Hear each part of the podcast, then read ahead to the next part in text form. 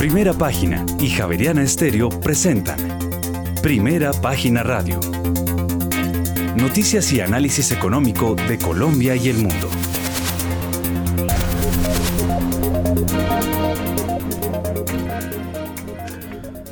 Muy buenos días, son las 6 de la mañana y 3 minutos. Les damos la bienvenida a una nueva emisión de Primera Página Radio. En este martes 14 de febrero del año 2023 tendremos todas las noticias y el análisis económico de Bogotá, Colombia y el mundo hasta pasadas las 8 de la mañana. Bajo la dirección de Héctor Hernández y Héctor Mario Rodríguez, hoy presentamos. En enero de este año la inversión extranjera directa en Colombia creció 8,01% anual y llegó a 1.039 millones de dólares. Por su parte, las eh, remesas de los trabajadores en enero de este año crecieron un 17,5% anual y llegaron a Colombia 926 millones de dólares. Por su parte, en 2022 los activos administrados eh, por las sociedades fiduciarias en Colombia crecieron 8,84% en relación con 2021 y llegaron a 803 eh, billones de pesos. Y los exministros de Minas y Energía envían carta al presidente Gustavo Petro en la que advierten algunos riesgos sobre asumir funciones de las comisiones reguladoras. Y las transferencias de Celsia a municipios y corporaciones regionales por generación de energía superaron los 40 mil millones de pesos en 2022, un 16% más que el año anterior. Por su parte, el presidente de la República aseguró en la presentación de la reforma a la salud que el sistema seguirá siendo mixto y no desaparecerán las empresas promotoras de salud EPS. Y por su parte, las exportaciones e importaciones agrícolas entre Colombia y Venezuela se podrán hacer a cero arancel para el 98% de los productos. Y por su parte, luego de la incertidumbre, iniciaron ya los desembolsos del programa de subsidios Mi Casa Ya de 2023. Tendremos estas y otras noticias Hoy en Primera Página Radio. Ya son las 6 de la mañana y 5 minutos. Héctor Hernández, muy buenos días. Muy buenos días a usted, Juan Sebastián. Muy buenos días a todos nuestros oyentes. Muy buenos días al equipo de producción. Veo que Arnoldo Casas de Credicor Capital ya está conectado. Bueno, eh, ya empiezan a, a decantarse los temas sobre los cuales había tanta expectativa y sobre los cuales hubo mucha especulación. Eh, y bueno, habrá que mirar eh, punto por punto ahora sí el contenido de esa reforma a la salud eh, para saber si realmente somos capaces de evolucionar o por el contrario podemos retroceder. Bueno, por ahora eh, los especialistas me imagino que estarán examinando en detalle eh, esta reforma eh, que mm, vamos a ver si, si nos lleva a un buen puerto o no. Bueno, son las seis de la mañana y seis minutos y nos vamos con la noticia internacional y esto tiene que ver con el comportamiento, el crecimiento de la zona euro. A ver, Juan Sebastián, ¿de qué se trata? Sí, señor, y es que son varios temas. En principio, como usted lo señala, en Europa se espera que la publicación revisada del Producto Interno Bruto de la zona euro confirme un crecimiento trimestral del 0,1% en el último trimestre de 2022, lo que resulta en un crecimiento anual del 1,9%. El Banco Central Europeo ha aumentado las tasas de interés en tres puntos porcentuales desde julio y además se espera que continúe con al menos otro punto porcentual de aumentos antes de que las tasas alcancen su punto máximo, ya que la inflación sigue siendo elevada. La inflación será el foco principal más tarde este martes, ya que los inversores estudiarán de cerca el índice de precios al consumidor de Estados Unidos de enero en busca de pistas sobre cuántos aumentos más de las tasas de interés autorizará la Reserva Federal este año. Unas lecturas en línea o mejores de lo esperado por el consenso de los analistas que ratifiquen el guion que viene descontando gran parte del mercado de que la inflación va a seguir moderándose, lo que permitirá a los bancos centrales levantar pronto el pie del acelerador en su proceso de alzas de tipo de interés y esto será muy bienvenido por los inversores.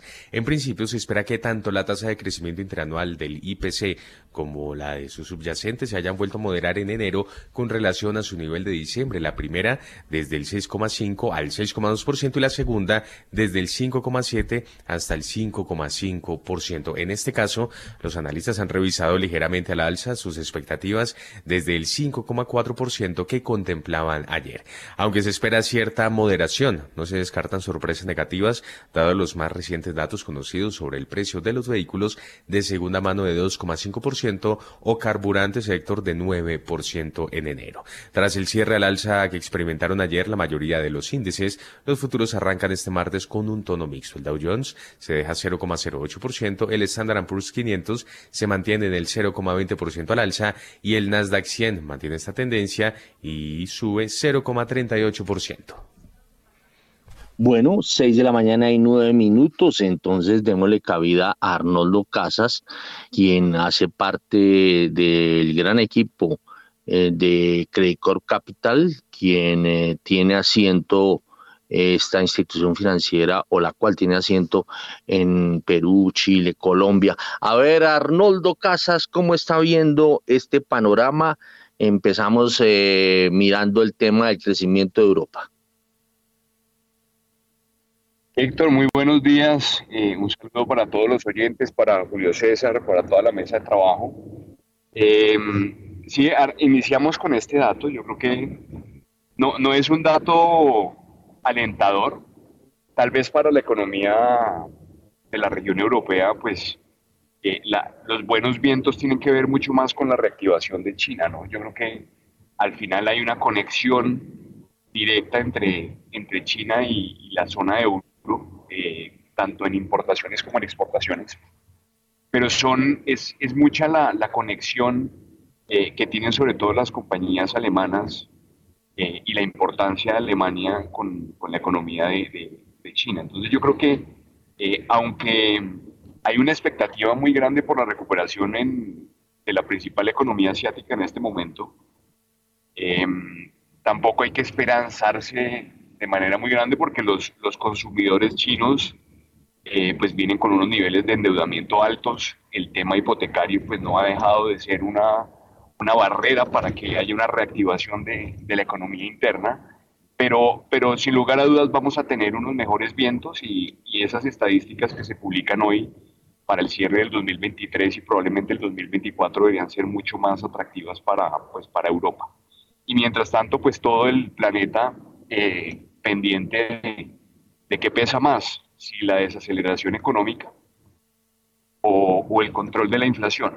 Y si hay mucha desaceleración, pues nos ponemos tristes.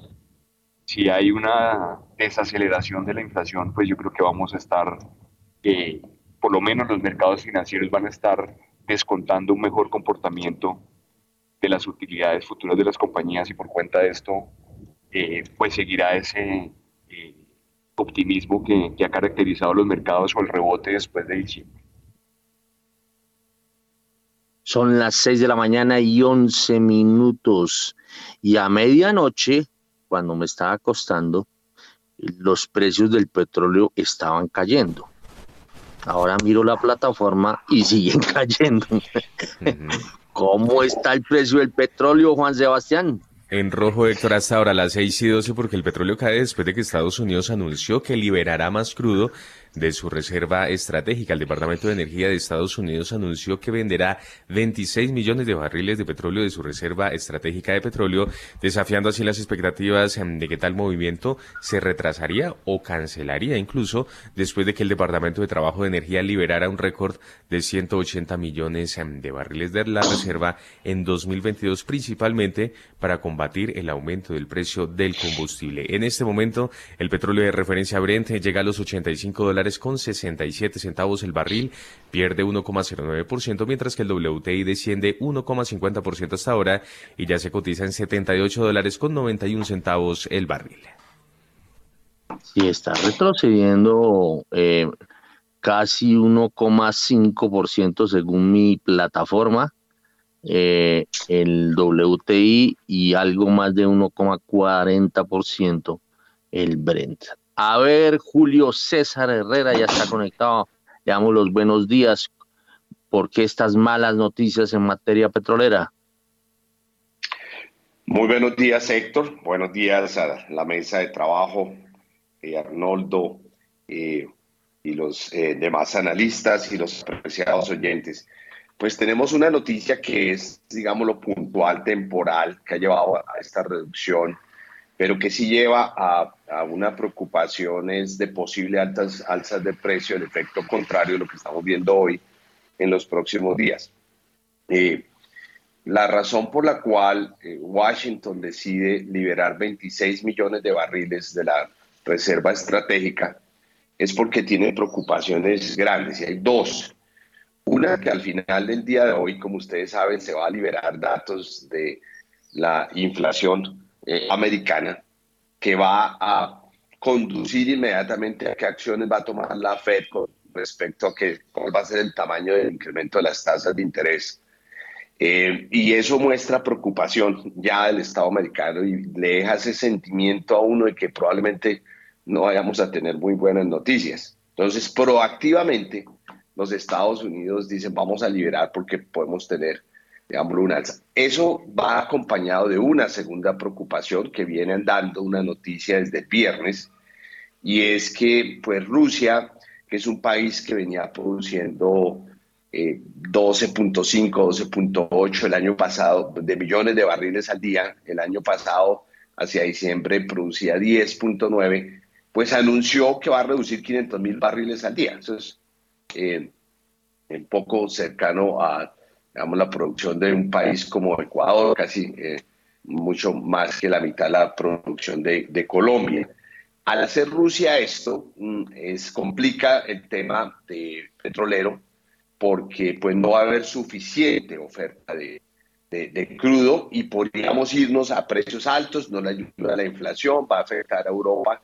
Y ese es el elemento que yo digo hay que seguir observando de largo plazo. Esto es temporal, esta bajada, porque al Estados Unidos anunciar vamos a sacar 26 millones de barriles de la reserva estratégica, ponemos en el mercado, pues los precios se van hacia abajo. Pero el tema preocupante es, Rusia, porque ese crudo pues nadie tiene para reemplazarlo tan rápidamente colocar otros 500 mil barriles al día en medio de una situación donde China, como lo mencionó Arnoldo, está creciendo en su consumo, se está reactivando.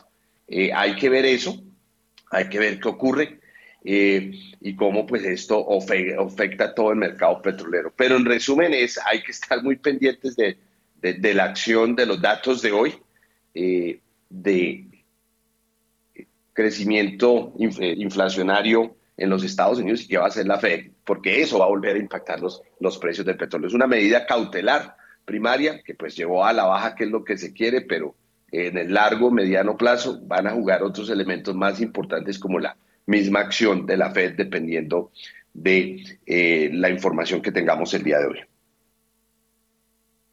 Bueno, 6 de la mañana y 16 minutos. Vámonos con las bolsas del mundo.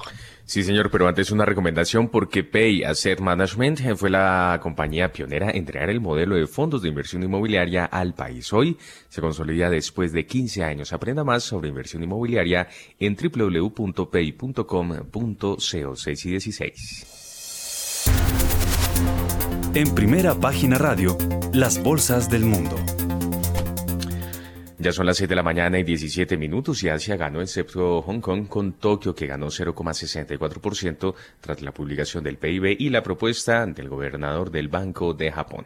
El PIB de Japón en 2022 se registró un incremento del 1,1%. La economía japonesa consiguió mantenerse en la senda del crecimiento pese a su tardía apertura de fronteras, esto en comparación con otros países, aunque el crecimiento de 2022 supone un frenazo con respecto al avance del 2,1% de 2021 y se conoció la propuesta formal por parte del gobierno de Japón del economista y académico Kazuo Ueda como su candidato a gobernador del Banco de Japón para el que será el primer cambio de liderazgo en la entidad en 10 años. La bolsa de Tokio cerró hoy con una subida del 0,64%, donde su principal indicador, el Nikkei. El índice más amplio, el Topix, terminó con un incremento del 0,78%.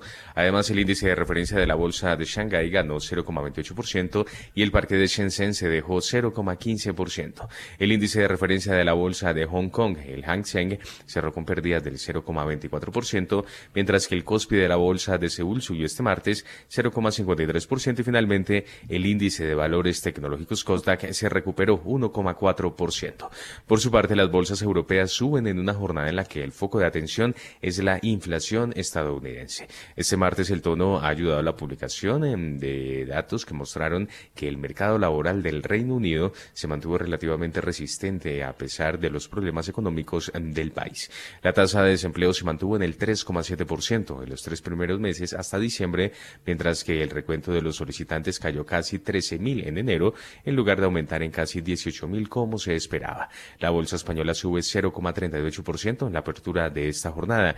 El índice DAX alemán cotizaba 0,3% al alza, mientras que el CAC 40 de París se recuperaba 0,30%. Finalmente, el FTSE de Londres subía 0,4%.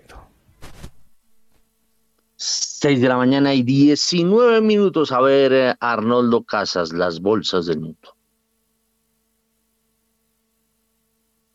Pues, a ver, Héctor, las bolsas han estado en agregado todas, en, digamos, pasando por, ese, por esa volatilidad en general. La tendencia de la apertura del año ha sido pues muy positiva. Yo creo que los mercados descontando simplemente eh, un camino de tasas de interés eh, más estable, eh, probablemente no, no, no, bajista como, como todo el mundo quisiera, pero sí en la medida en que se percibe que los bancos centrales van a parar su proceso de, de incrementos en las tasas, pues eso se traduce en, en, valorizaciones. Y lo que hemos visto desde finales, de, desde mediados de diciembre, ha sido, digamos, un rebote eh, importante, sobre todo en los mercados desarrollados, en particular eh, sobre la bolsa norteamericana. Los mercados latinoamericanos, pues pasando por, otro, otras situaciones un poquito diferentes. Eh, y la verdad, pues un apetito natural eh, por la recuperación de los mercados emergentes a nivel, a nivel global. Entonces yo creo que eh, vamos por un buen camino. Falta que, la consolidación de los datos macroeconómicos ratifiquen eh, lo que los mercados y los agentes están descontando en los precios de los activos al día de hoy. Entonces, muy importante el dato de inflación del día de hoy y también van a ser muy importantes los todos los datos eh, de resultados de las compañías del primer trimestre de este 2023. 6 de la mañana y 21 minutos. Vámonos con las bolsas latinoamericanas. Las bolsas latinoamericanas en primera página radio.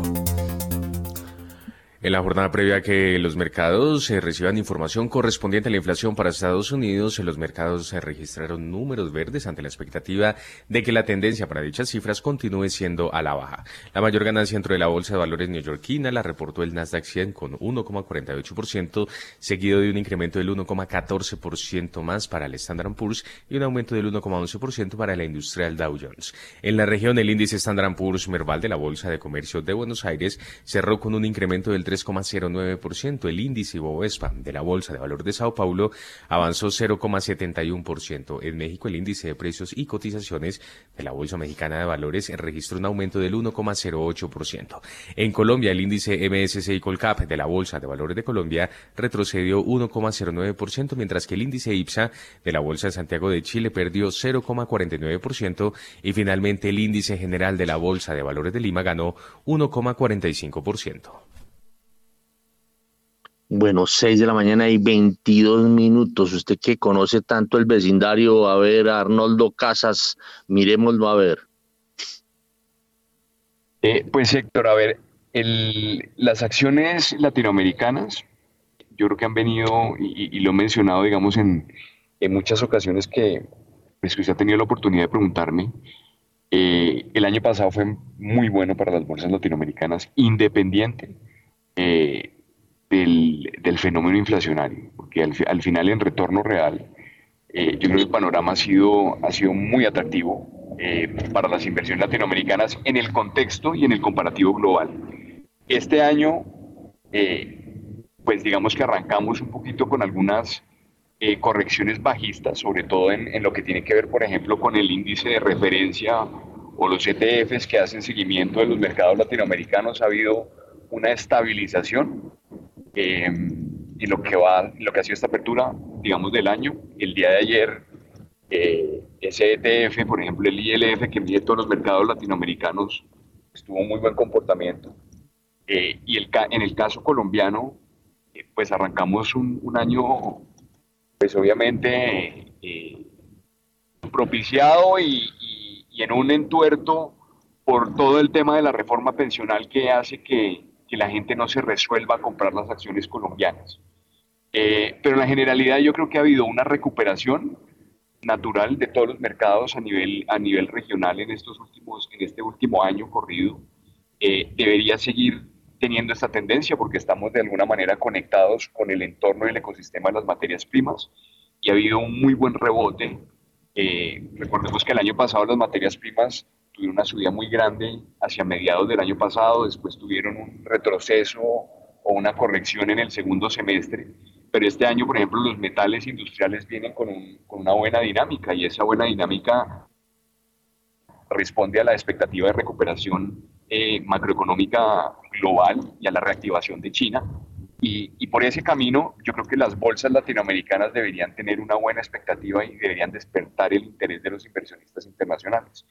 Eh, nuestro vecindario está es un poquito eh, entorpecido por, por, el panorama político que probablemente algunos los disuada de hacer inversiones en esta región, pero macroeconómicamente creo que los, los vientos de los principales productos están eh, en una buena dirección. En el caso puntualmente de Colombia, y, si, hay que precisar un poquito más sobre, sobre el tema colombiano, pues está el tema de la reforma pensional. Eso afecta no tanto la dinámica económica de las empresas que transen en la bolsa, pero sí eh, el comportamiento de uno de los principales inversionistas que son los fondos de pensiones. Eh, y eso afecta la intención también del, del consumidor retail, afecta la, el comportamiento del, inversionista internacional que, busca mercados que son líquidos.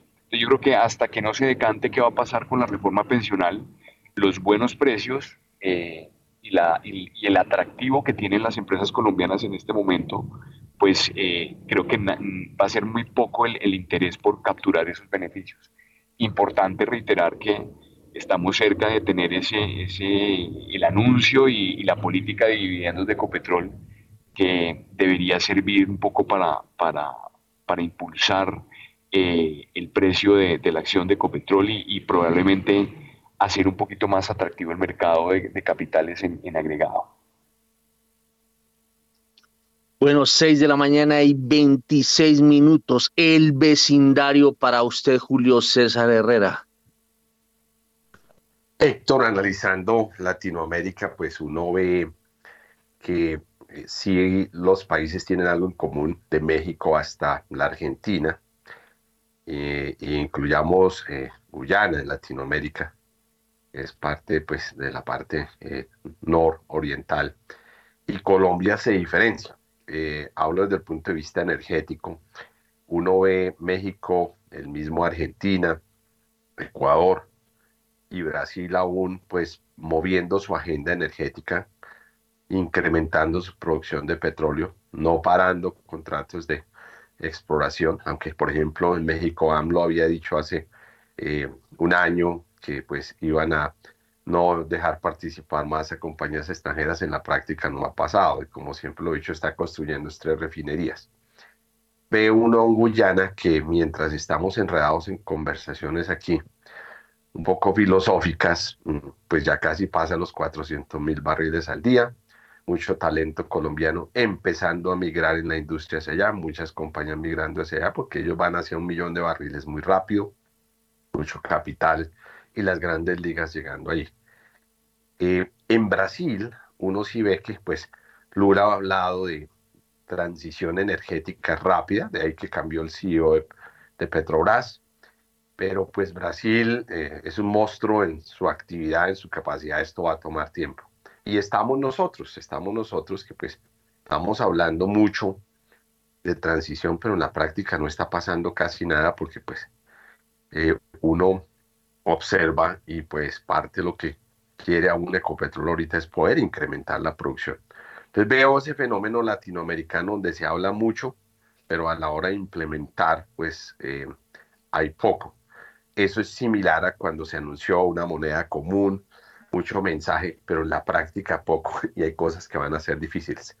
Yo estoy más optimista que pesimista eh, con respecto a todo Latinoamérica, incluyendo Colombia en materia, en materia energética, porque pues creo que todos los proyectos que hay eh, se van a desarrollar y, vamos a pasar un año donde va a ser muy difícil realmente ver que un paso drástico a parar exploración, em, a parar, digámoslo, a reducir producción se vea realmente. Yo no veo a ningún país latinoamericano en eso, es todo lo contrario, aprovechando pues este momento de precios que a pesar de que tenemos un descenso, son muy buenos precios y los países entienden y los gobiernos entienden que eh, Latinoamérica tiene un rol a jugar y los jugadores más importantes, Brasil, México en esta ecuación, van allá. Queda Venezuela, eh, pasos lentos eh, en las conversaciones, mucha negociación. Colombia pues aún poco tímido en esto, pero pues Estados Unidos sigue hablando y las petroleras como Repsol, Chevron siguen tratando de estructurar la manera como van a empezar a movilizar las relaciones económicas con Venezuela a través de a lo menos eh, conseguir crudo que abone a la deuda que compañías como estas, Eni y otras tienen. Bueno, eh, son las eh, 6 de la mañana y 29 minutos. Oiga, pero yo, venga, que a mí me gusta cantar todas las cifras como son. Eh, Colombia, cuando llegó al millón de barriles de petróleo y, y desde cuándo no ha sido capaz de volver a llegar a esa cifra? Si no estoy mal, Colombia llegó entre el 2011 y 2012 al, al, millón de barriles de petróleo y descendió. Vino una, eh, la crisis del 2015 de caída de precios y parte de eso fue que se llegó, recuerdo, Ecopetrol bajó a un solo taladro después de tener 25 taladros eh, o más. Eh, y pues eh, no hemos podido volver a recuperarnos desde ese momento. Pero Colombia sí llegó allá. entonces es un problema, es un problema estructural no por discusiones, sino por capacidad.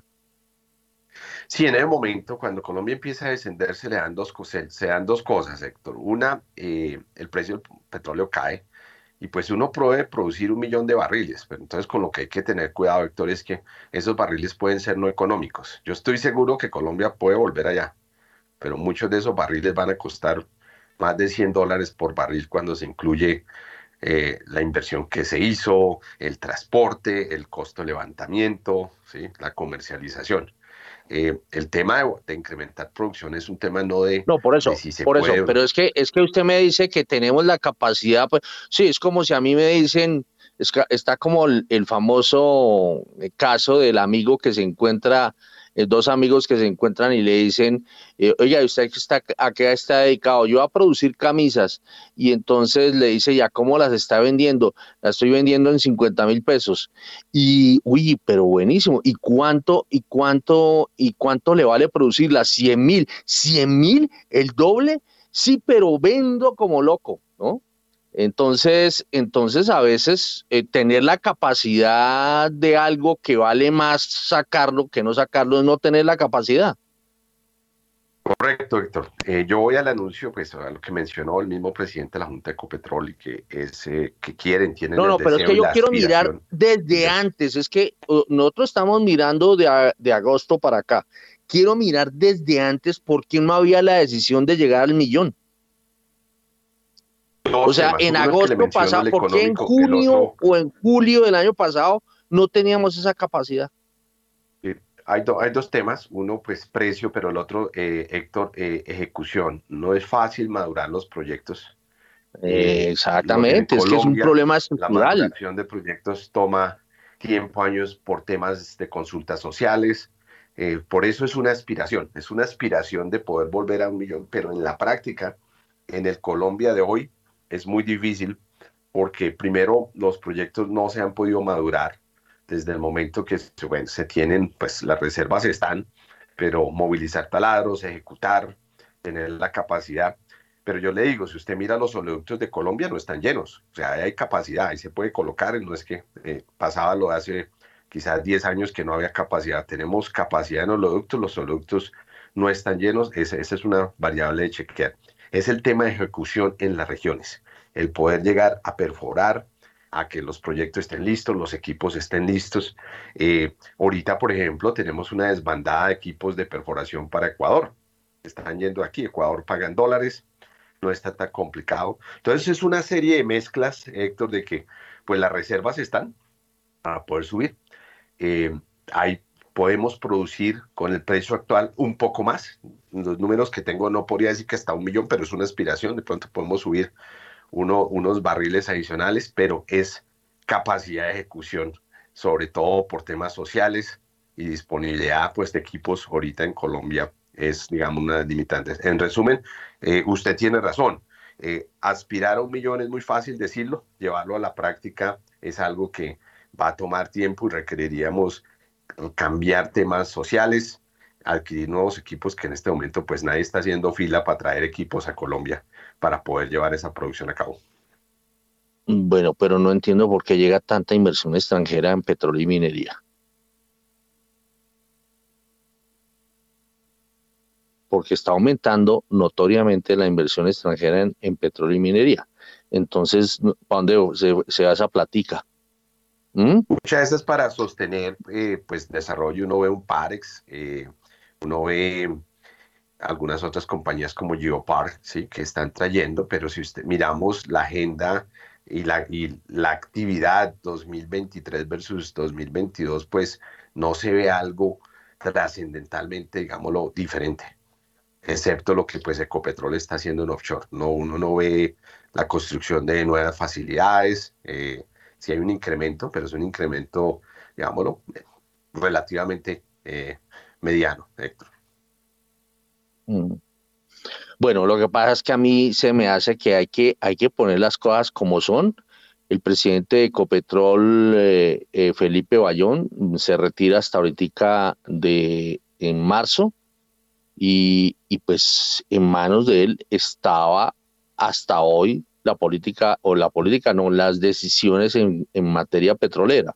Y las decisiones, como usted muy bien lo dice, a veces no son fáciles de implementar y, son cosas que se vienen dando, que es, es el, problema que a veces tenemos, que se vienen dando de tiempo atrás y, y lo resumimos todo en un presente que viene de un pasado. Entonces, a ver, Arnoldo Casas, ¿usted qué opinión le merece esto?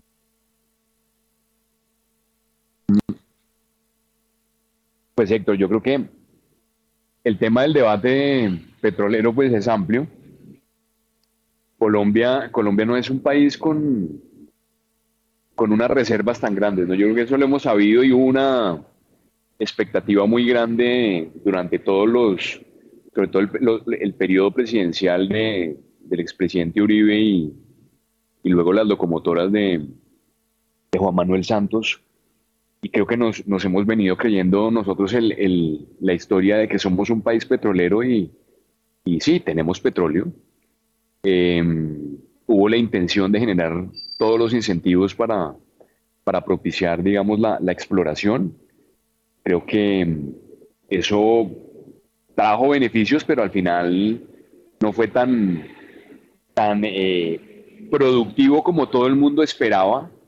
Em, tuvimos a sus amigos de, Pacific Rubiales que, mm. que, pues, por supuesto, hicieron eh, unos grandes desarrollos y uno no puede desconocer ni, ni lo bueno ni lo malo, pero, pero, pero parte de esas buenas estadísticas eh, estuvieron, digamos, soportadas mucho en campos rurales.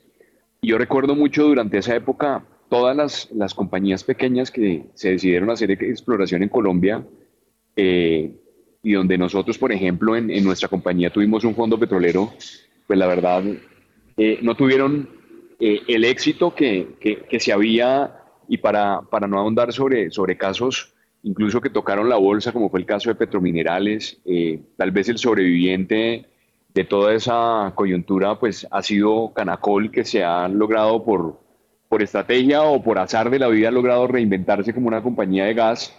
Eh, pero creo que al final el tema de, la recuperación de los, de, los, de, los, de los pozos, el tema de inversión, pues no, no ha terminado siendo tan, tan, tan grande como nosotros nos hubiéramos imaginado. Y, y, el ingreso de, Felipe Bayón pues trajo consigo la expansión de Ecopetrol y, el debate que, existía en ese momento cuando, cuando empezaba el segundo el, el, el, primer mandato de, Juan Manuel Santos, que, que, tenía que ver justamente con, oiga, vamos a buscar en Colombia o vamos a expandir y hacer, digamos, el tema eh, offshore. Y ahí estamos con las inversiones que ha hecho Ecopetrol a nivel internacional eh, los joint ventures que ha podido firmar.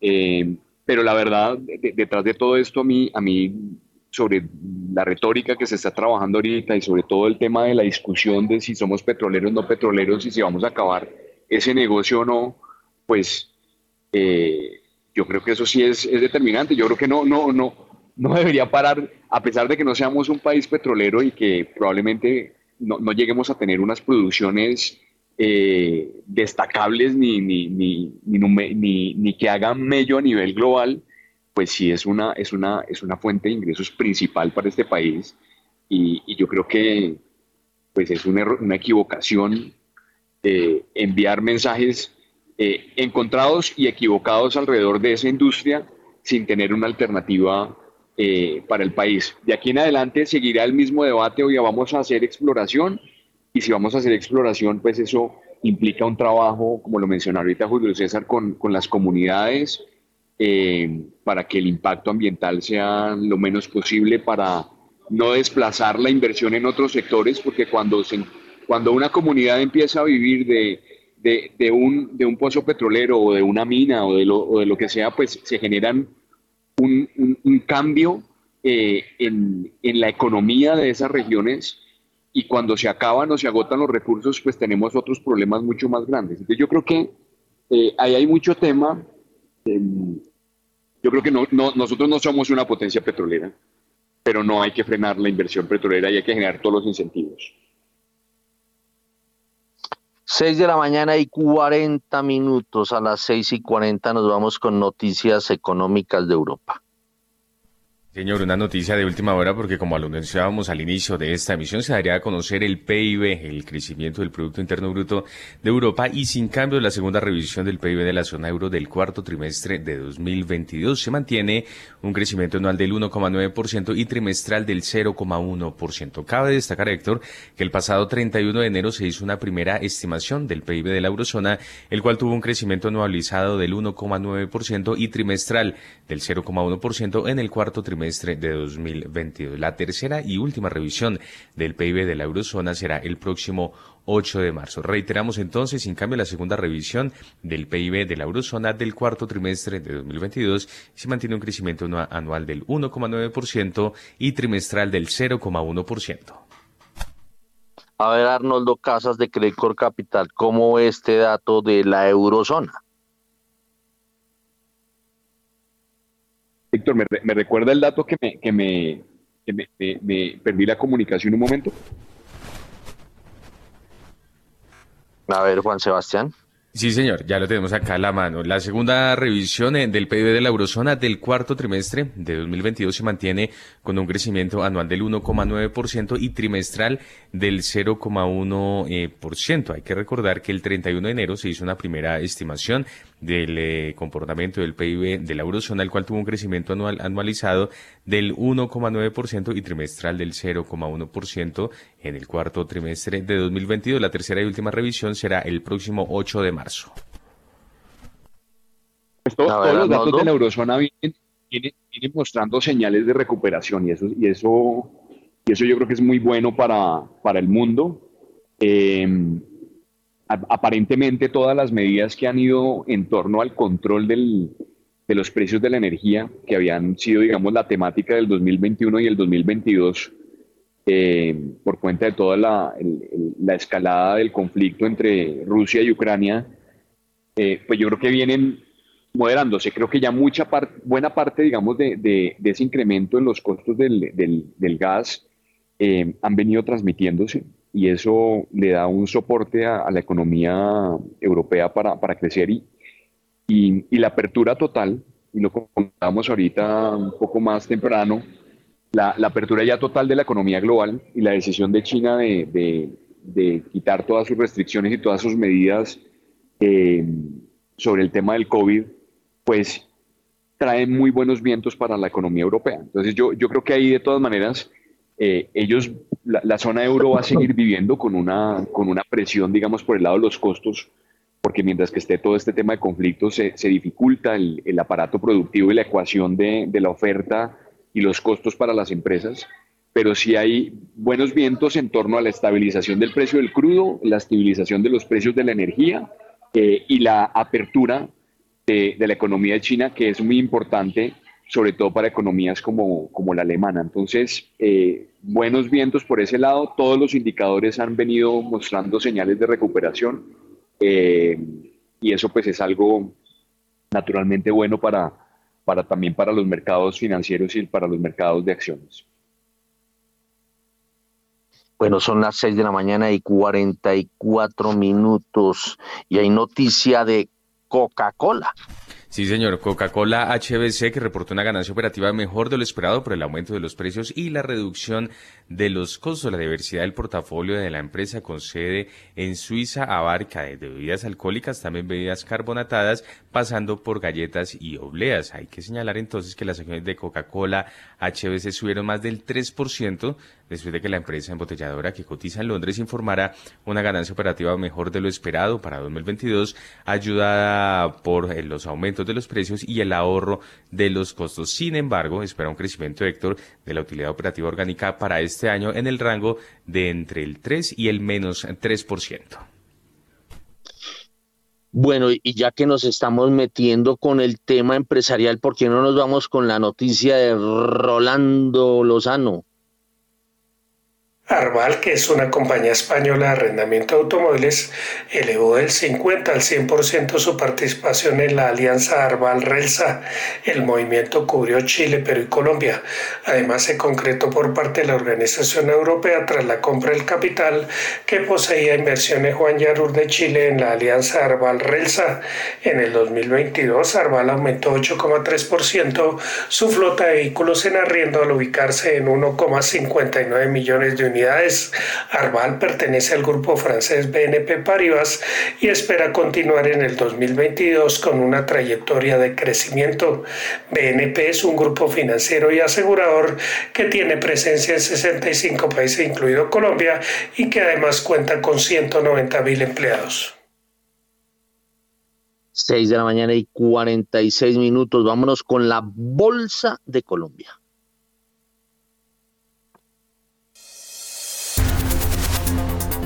En primera página radio, las acciones de Colombia. El monto de las operaciones en la Bolsa de Valores de Colombia aumentó 105% y se ubicó en los 119.533 millones de pesos. El monto en la sesión anterior fue de 58.932 millones de pesos. El número de operaciones pasó de 2.932 a 3.981 es decir, 1.049 más, lo que representa un aumento del 35,70%. Las acciones que más se negociaron fueron Bancolombia con 71.868 millones de pesos, Preferencial Bancolombia con 20.062 millones de pesos y Ecopetrol con 10.762 millones de pesos.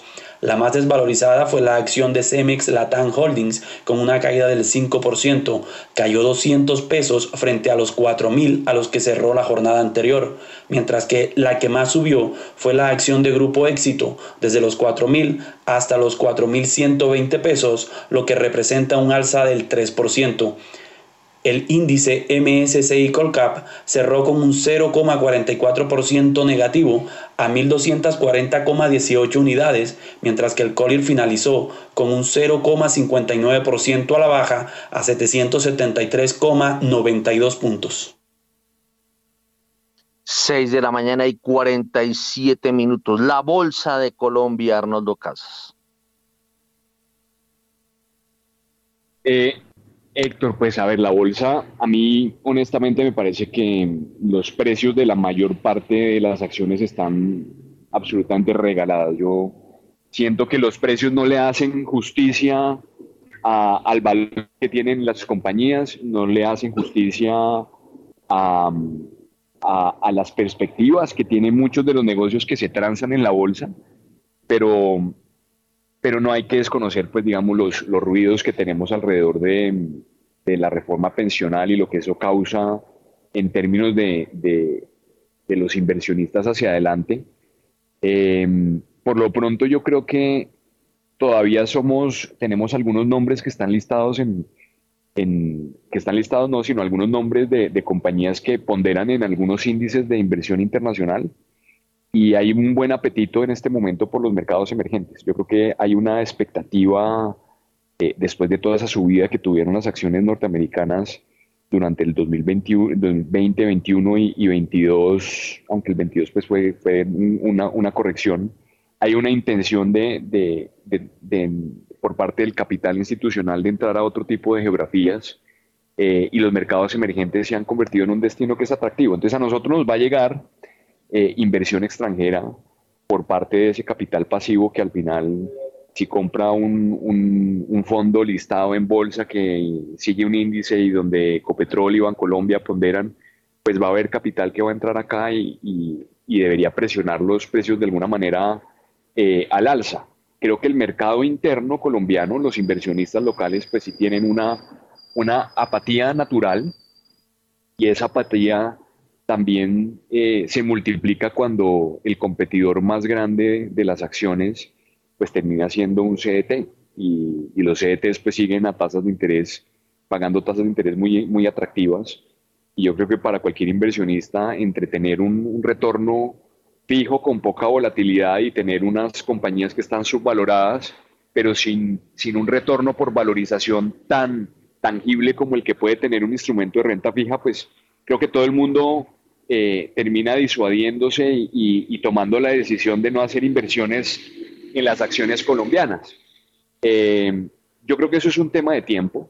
Eh, sí me parece muy importante porque hemos tenido eventos corporativos en el mercado de capitales por todo ese tema de lo que circundó al, al, grupo empresarial antioqueño. Eso yo creo que no ha parado.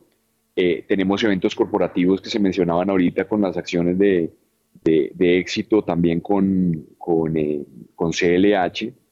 Eh, esos eventos corporativos yo creo que van a ser una constante hacia adelante porque las compañías están baratas y los grupos controlantes harán cosas.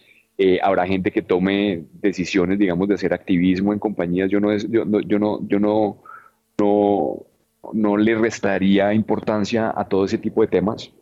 Eh, pero sí hay uno que, que, me tiene a mí un poquito preocupado y es eh, todo lo que ha venido pasando alrededor de, del sector de los servicios públicos, porque siendo los servicios públicos, pues, una, negocios que están también hoy eh, bastante subvalorados, pues la incertidumbre regulatoria sí tiene implicaciones sobre algunas de las compañías que transan en la bolsa.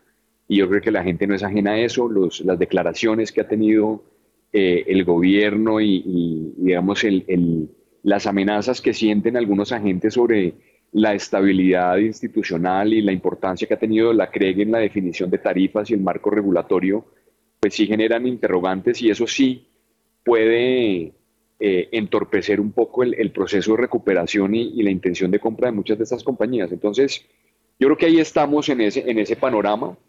Pero si quisiera darle un atributo y un calificativo a las acciones colombianas, yo creo que están regaladas, sinceramente. Eh, y, ahí hay una muy buena oportunidad para inversionistas que de verdad tengan el compromiso de, invertir, ¿cierto? De, de comprarse negocios que puedan redundarles y generarles unos dividendos que sean atractivos.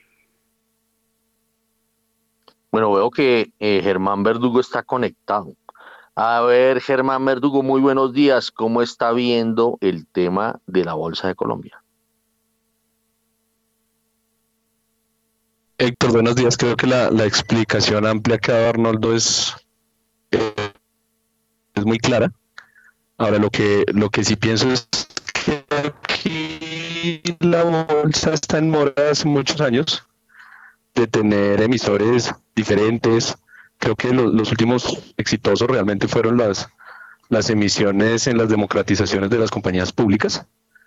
Eh, pero, definitivamente mientras no tengamos nuevos emisores, es que comprar una acción de esas compañías tan consolidadas, eh, muy maduros, pues es complicado. Entonces así competirle a un nivel de tasas de interés como lo dice Arnoldo de CDTs, que hoy son de dos dígitos a corto plazo, pues es, es bien complicado. Entonces yo creo que el tema no es si las acciones actuales están baratas, sino por qué no hay más acciones en la Bolsa de Valores de Colombia. Yo creo que esa es la, gran deuda que hay en el mercado de capitales colombiano. Y mientras tanto, de todas formas, sí creo que hay una alternativa bien interesante que no sé por qué no se le da tanta publicidad, pero es toda esta rueda del mercado global colombiano, que funciona muy bien en otros países latinoamericanos de la misma forma, donde los inversionistas nacionales pueden acceder a inversiones internacionales nos está entrando como muy entrecortada la comunicación con eh, Germán Verdugo. Eh, entonces, para, para tratar de para tratar de corregir ese sonido. Óigame, eh, Julio César Herrera, ¿usted cómo, usted sí mira de vez en cuando la acción de Copetrol o no?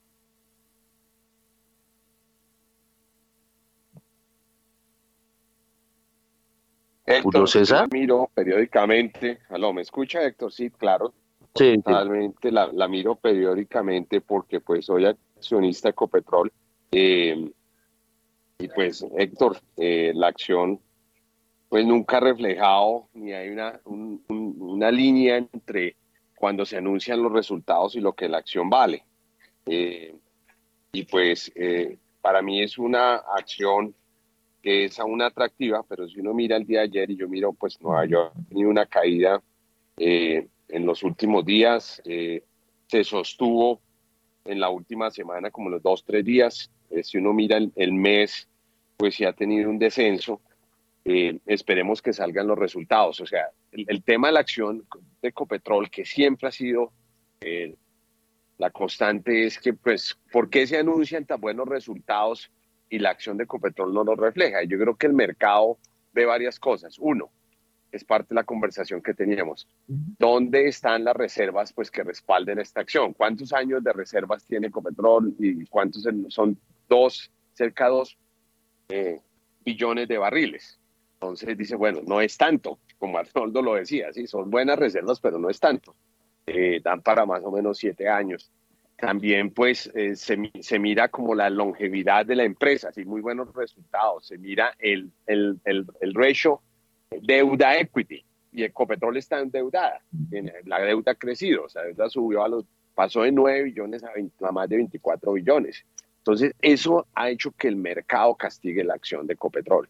Ahorita vamos a tener los resultados y estoy seguro que van a ser espectaculares desde el punto de vista de utilidades, del estado de pérdidas y ganancias pero el mercado mucho mira también a disponibilidad de caja, eh, relación deuda, vida y otros. Entonces de ahí que pues la acción no ha tenido ese respiro y pues como una petrolera, una petrolera vale por sus reservas y dos billones comparados contra ¿sí? 10, 20, 30, 50 otras petroleras es donde uno ve la diferencia entre la acción de un Ecopetrol y un Exxon, un Chevron y otros. Y también el portafolio que tenga. Estamos pues concentrados eh, con ISA, pues ahora, aunque es una acción diferente, eh, eh, eh, digámoslo en Colombia, prácticamente Estados Unidos, y eso es todo. Otros países tienen un portafolio más diversificado para que los efectos económicos no nos golpeen tanto. Pero la sigo mucho desde ese punto de vista, Héctor, ahorita está en Nueva York en 10 dólares 87 centavos la acción de Ecopetrol. Muy bien, son las 6 eh, de la mañana y 57 minutos. Vámonos a esta hora con una noticia de Juan Carlos Bernal. Pay publicó sus resultados para 2022 y a pesar de tener mejores ingresos operacionales y una utilidad mayor durante el 2022, el efectivo al final del periodo de Pay disminuyó 48% en 2022 y terminó en 17.888 millones de pesos frente a 34.537 millones en 2021. La utilidad de la compañía creció 259%, pasando de 294.793 millones en 2021 a 763 1.968 millones en el 2022. En su balance general, la empresa registró ingresos operacionales anuales con un, con un incremento del 24% respecto al año anterior llegando estos a los 609 mil millones de pesos. Durante este periodo, las márgenes de operación del negocio y, y el margen EBITDA aumentaron un 82,5% y un 65,5% respectivamente.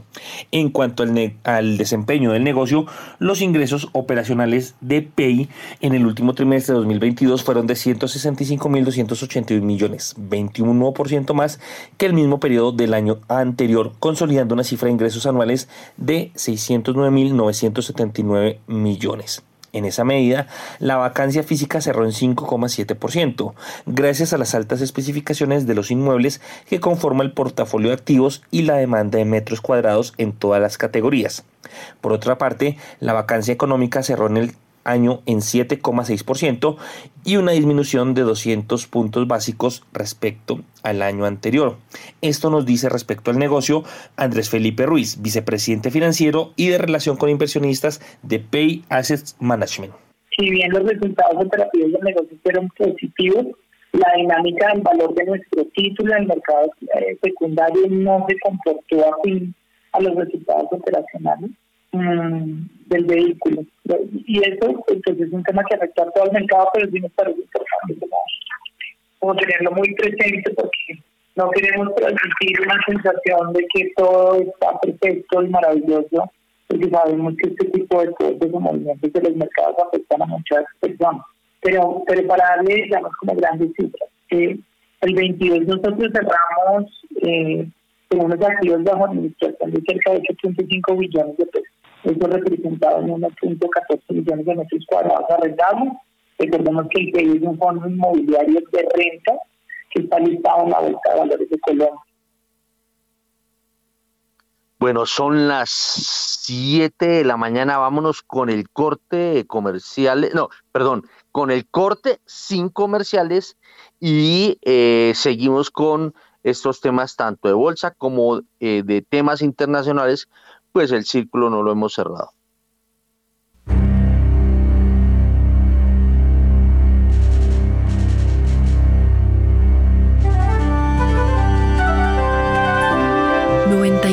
.9 Javeriana Estéreo, Bogotá.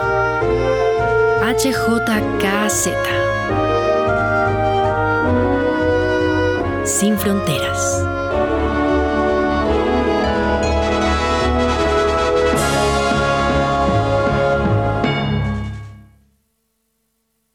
Bueno, son las 7 de la mañana y un minuto y estamos aquí examinando, estábamos examinando una noticia que eh, provenía de PEI.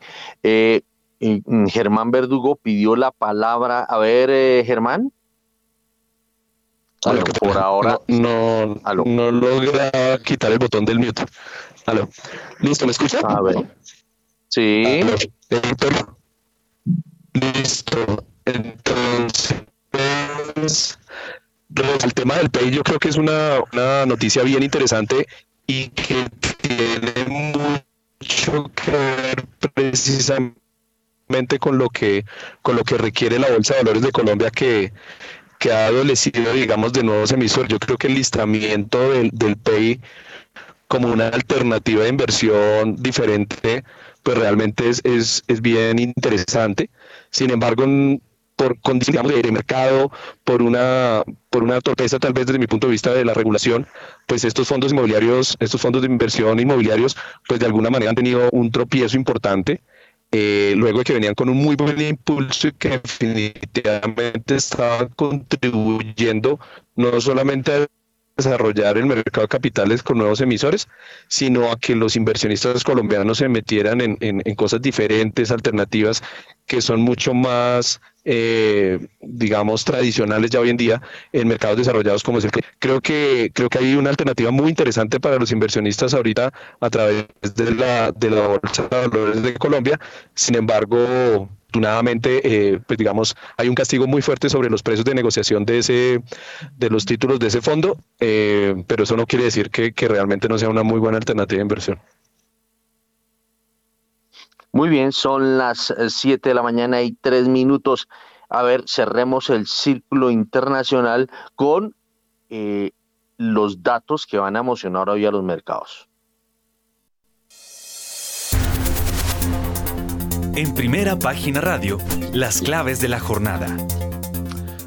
A las 7 de la mañana y 3 minutos arrancamos en Europa porque entre las principales referencias macroeconómicas se destacan el desempleo en Francia, el índice de precios al por mayor de Alemania, así como la evolución del desempleo en el Reino Unido y la zona euro. Además, en Estados Unidos la cita del día será con el índice de precios al consumidor, la inflación correspondiente al mes de enero. El mercado estima un descenso hasta el 6,2% frente al 6,5% previo, lo que seguirá confirmando la desaceleración en la subida de los precios. Se además el índice Redbook de ventas minoristas. comparecerán el Lori Logan del Banco de la Reserva Federal de Dallas. Declaraciones también por parte de Patrick Harker y John Williams, miembros del Comité Federal de Mercado Abierto de la Reserva Federal.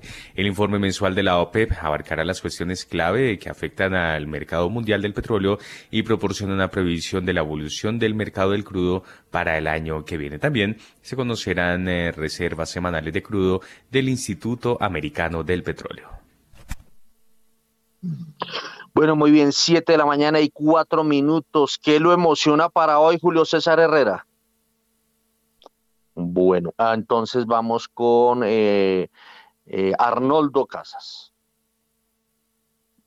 Eh, Héctor, sin lugar a dudas, el dato de inflación de hoy en Estados Unidos va a ser el dato que va a mover los mercados. independiente de la importancia, de la magnitud, creo que lo, importante es que la gente sienta que hay estabilidad y que se cumplen los pronósticos de los analistas del punto 4 y punto 5 en la inflación eh, total y la básica. Entonces yo creo que eh, eso va a ser determinante, eso, ese va a ser el dato significativo del, del día. 7 de la mañana y 5 minutos. Germán Verdugo, ¿qué lo emociona hoy? Me emociona, Héctor, saber cómo empiezan a comportarse los mercados después de la erradicación de la reforma de la salud aquí en Colombia, porque me ha llamado mucho la atención la importante valorización que han, tenido los, los test en particular, donde uno ya ve la de corto plazo a, dos, a un año por debajo o muy cerca del, del 11%. Entonces, cuando uno tiene la inflación por encima del 13 y el título a año, año y unos meses, eh, más bien acercándose al 11, pues pareciera caros, pero, pero habrá que ver porque eso, eso simplemente puede ser una, una percepción y si la situación fiscal eh, está mejorando realmente, pues creo que es una muy buena noticia. Neurótica, le metemos el diente al tema de los test. Eh, bueno, a ver, ahora sí, Julio César Herrera. Héctor, ¿qué me emociona? Bueno, usted mencionó que está llegando inversión extranjera eh, y hay que separar en que cuál es para petróleo y para, cuál es para minería. Estoy haciendo el mining de mis datos, mirándolo y, y hay para minería eh, una inversión eh, inicial incremental versus el año pasado. Son buenas noticias. en petróleo, Héctor, este es el momento cuando las compañías empiezan a fondear su presupuesto 2023. Yo tengo que mirar los datos mejor mejor, pero no veo nada incremental diferente a lo que pues eh, es fondear el presupuesto del, eh, similar al del año anterior. Pero eso, digámoslo, lo alienta a uno que pues a pesar de todo, y digámoslo, vemos el vaso medio vacío, eh, la inversión sigue llegando. El dato hoy, como lo dijimos al principio del programa, y creo que ya lo mencionó no sé si hermano Arnoldo, el dato de Estados Unidos de inflación va a ser crítico y dependiendo de eso va a impactar el mercado petrolero. Entonces esos datos son relevantes. Muy bien. vamos a aprovechar la presencia de Julio César porque es, se me va y se me viene, se me va y se me viene. Amárrelo ahí, amárrelo ahí Juan Sebastián, por favor amárrelo a una, a una pata de la silla para que no se nos vaya a volar. Vámonos con los commodities a las 7 de la mañana y 7 minutos. Los precios de los commodities en primera página radio. A esta hora el petróleo de referencia Brent se cotiza en 85 dólares con 68 centavos el barril, pierde 1,07%, mientras que el WTI se cotiza en 78 dólares con 99 centavos el barril, desciende en este momento 1,43%. La onza de oro sube 0,20%, llega a 1.867 dólares, mientras que la plata pierde 0,51% y se cotiza en 21 dólares con 74 centavos el barril. La libra de azúcar 21 dólares 21 eh, centavos de dólar mejor. La libra de azúcar hasta ahora sube 1,13%, mientras que el café en este momento se recupera 1,22% y ya llega a un dólar con 78 centavos la libra. Bueno, 7 de la mañana y 8 minutos. A ver, los commodities, empecemos pues por el petróleo, pero miremos eh, otros, eh, otros commodities como el carbón, por ejemplo. A ver, Julio César Herrera. Héctor, mire, eh, el mercado está nervioso, los traders están nerviosos porque pues esa liberación de los 26 millones de barriles de la reserva estratégica lo están leyendo como esto se va a complicar, la inflación va para arriba, el índice de inflación americano va a salir alto, entonces es una señal pesimista y es lo que estamos viendo y vamos a ver esa bola hacia la baja el día, el día de hoy. Em, y yo, yo creo que pues eh, ahí hay que amanecer, ahí veremos. Es un tema pues temporal. A mí me preocupa más el tema de el recorte que Rusia pues va a tener que hacer por debido a las sanciones 7 y la Unión Europea. Le quiero dar una buena noticia, Héctor. Eh, no hemos hablado de gas, pero mire, la planeación paga. Eh, el año pasado hablábamos mucho de que pues la Unión Europea le iba a pasar terrible y bueno, eh, el que está más arriba eh, ayudó a la Unión Europea porque no tuvieron un invierno tan fuerte, pero también ellos almacenaron mucho gas, porque Rusia sí les cortó, aunque está fluyendo gas en este momento. Eh, y ellos almacenaron y no la pasaron tan mal, offsetearon o mitigaron eh, alza de precios, aunque estaba muy caro el gas, pero ya se están preparando, Héctor, porque las lecciones aprendidas de este invierno ya las están preparando. Sale un documento esta semana de cómo y qué distribución entre países van a hacer para almacenar gas, principalmente gas licuado natural que le compraron los Estados Unidos. Ellos van a almacenarlo para prepararse para el siguiente invierno. El mensaje de esto es, en temas energéticos, las lecciones se aprenden, se planean, no se improvisa y tenemos a una Europa que yo creo que va a salir adelante a pesar de esta guerra con Ucrania. Entonces, eh, eso está siendo muy positivo. Eh, vemos que los precios de gas pues han venido a la baja porque la crisis que tuvimos el año pasado pues no tuvimos un invierno tan fuerte, eh, hay suficiente gas, Europa tiene una situación más balanceada, un camino que recorrer y eso es una lección de éxito para el mundo y ese oscuro invierno que pensábamos que iban a tener no lo tienen. precios de carbón los vemos estables con lo que teníamos anteriormente. Se sigue consumiendo carbón. Europa está consumiendo pues carbón mientras posicionarse. Yo creo que el próximo invierno va a ser, digámoslo, como un momento estable para Europa desde el punto de vista de commodities. Muy bien, son las 7 eh, de la mañana y 11 minutos. Los commodities. A ver, Arnoldo Casas. Pues Héctor, a ver, desde el ángulo de los grandes grupos de, materias primas, pues lo que hemos observado y, lo comentamos un poquito al, más temprano, eh, una estabilización de los precios de los bienes agrícolas, de los productos agrícolas, que yo creo que eso es, un, es sobre todo un aliciente muy bueno pues para la inflación global aunque vale la pena destacar que enero y febrero, digamos, han venido acompañados de, incrementos agregados en los precios de los bienes agrícolas, no muy grandes, pero, pero ahí ha, habido, digamos, una tendencia alcista. Eh, el tema energético pues se ha venido controlando, ya lo sabemos lo que ha venido pasando con todo el tema del petróleo y después de alcanzar esos niveles de, de mayo, junio del año pasado, eh, hemos encontrado una estabilización acá entre los 78, 85 dólares por barril, ahí hemos estado oscilando.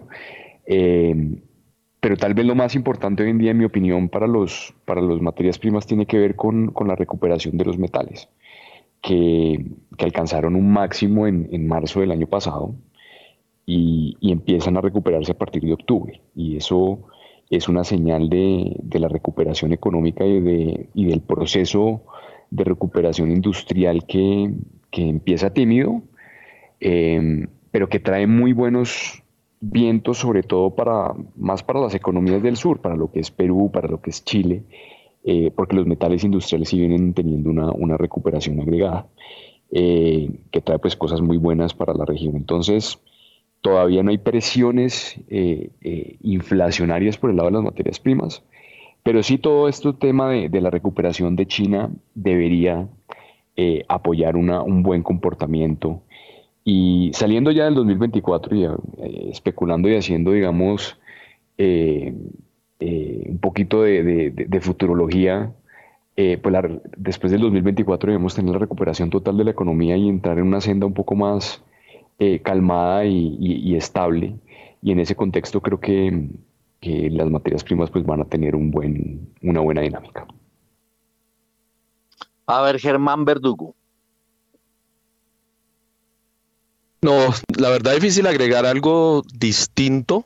Coincido totalmente con lo que acaba de mencionar Arnoldo y es la recuperación o, o la reapertura de China finalmente realmente es el gran jalonador de, de la economía mundial en medio de, de, la desaceleración o eventual recesión que tengan otros países grandes.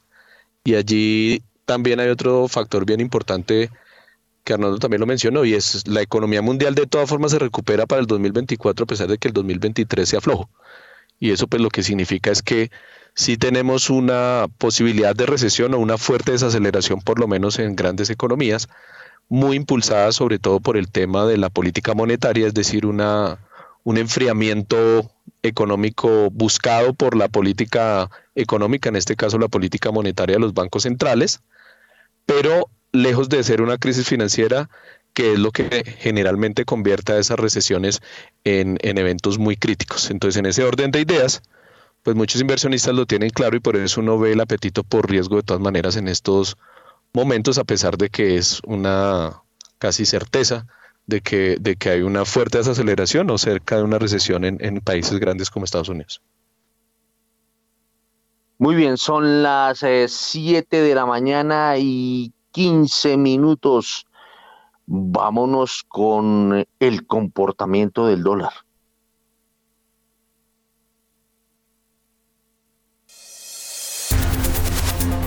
En primera página radio, el informe de las monedas.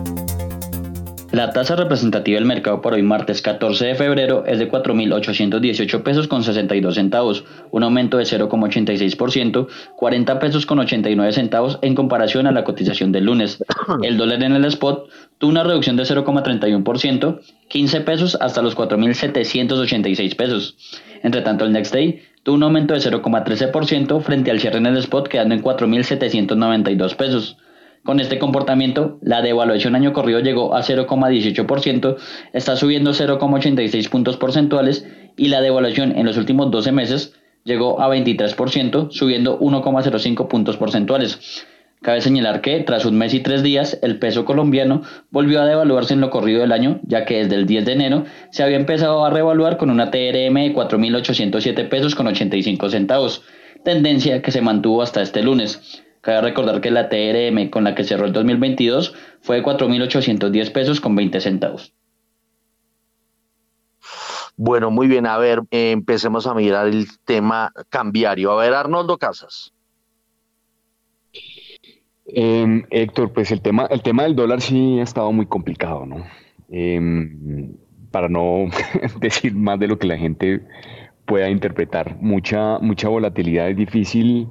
Eh, de verdad eh, predecir una tendencia. Creo que lo tocaba ahorita un poco Germán en alrededor, digamos, del tema de las reformas y, de los datos que le emocionaban a él, porque mm, lo que se publicó ayer no, no, no, no, no luce tan, por lo menos en mi opinión, no, no luce muy eh, tranquilizante para, para quien invierta en, un, en los TES en este momento, ¿no? Yo creo que eso tiene una correlación directa con la estabilidad del país, tiene una, estabilidad, una, una correlación directa con la estabilidad eh, monetaria y cambiaria y por supuesto hace que, que, diferentes agentes tomen decisiones distintas alrededor del tipo de cambio y, la decisión de tener pesos, que es eh, hoy en día uno de los grandes interrogantes para cualquier inversionista. Entonces, eh, muy difícil, creo que todo todos quienes hacen eh, pronósticos y, tienen modelos de equilibrio general para hacer sus,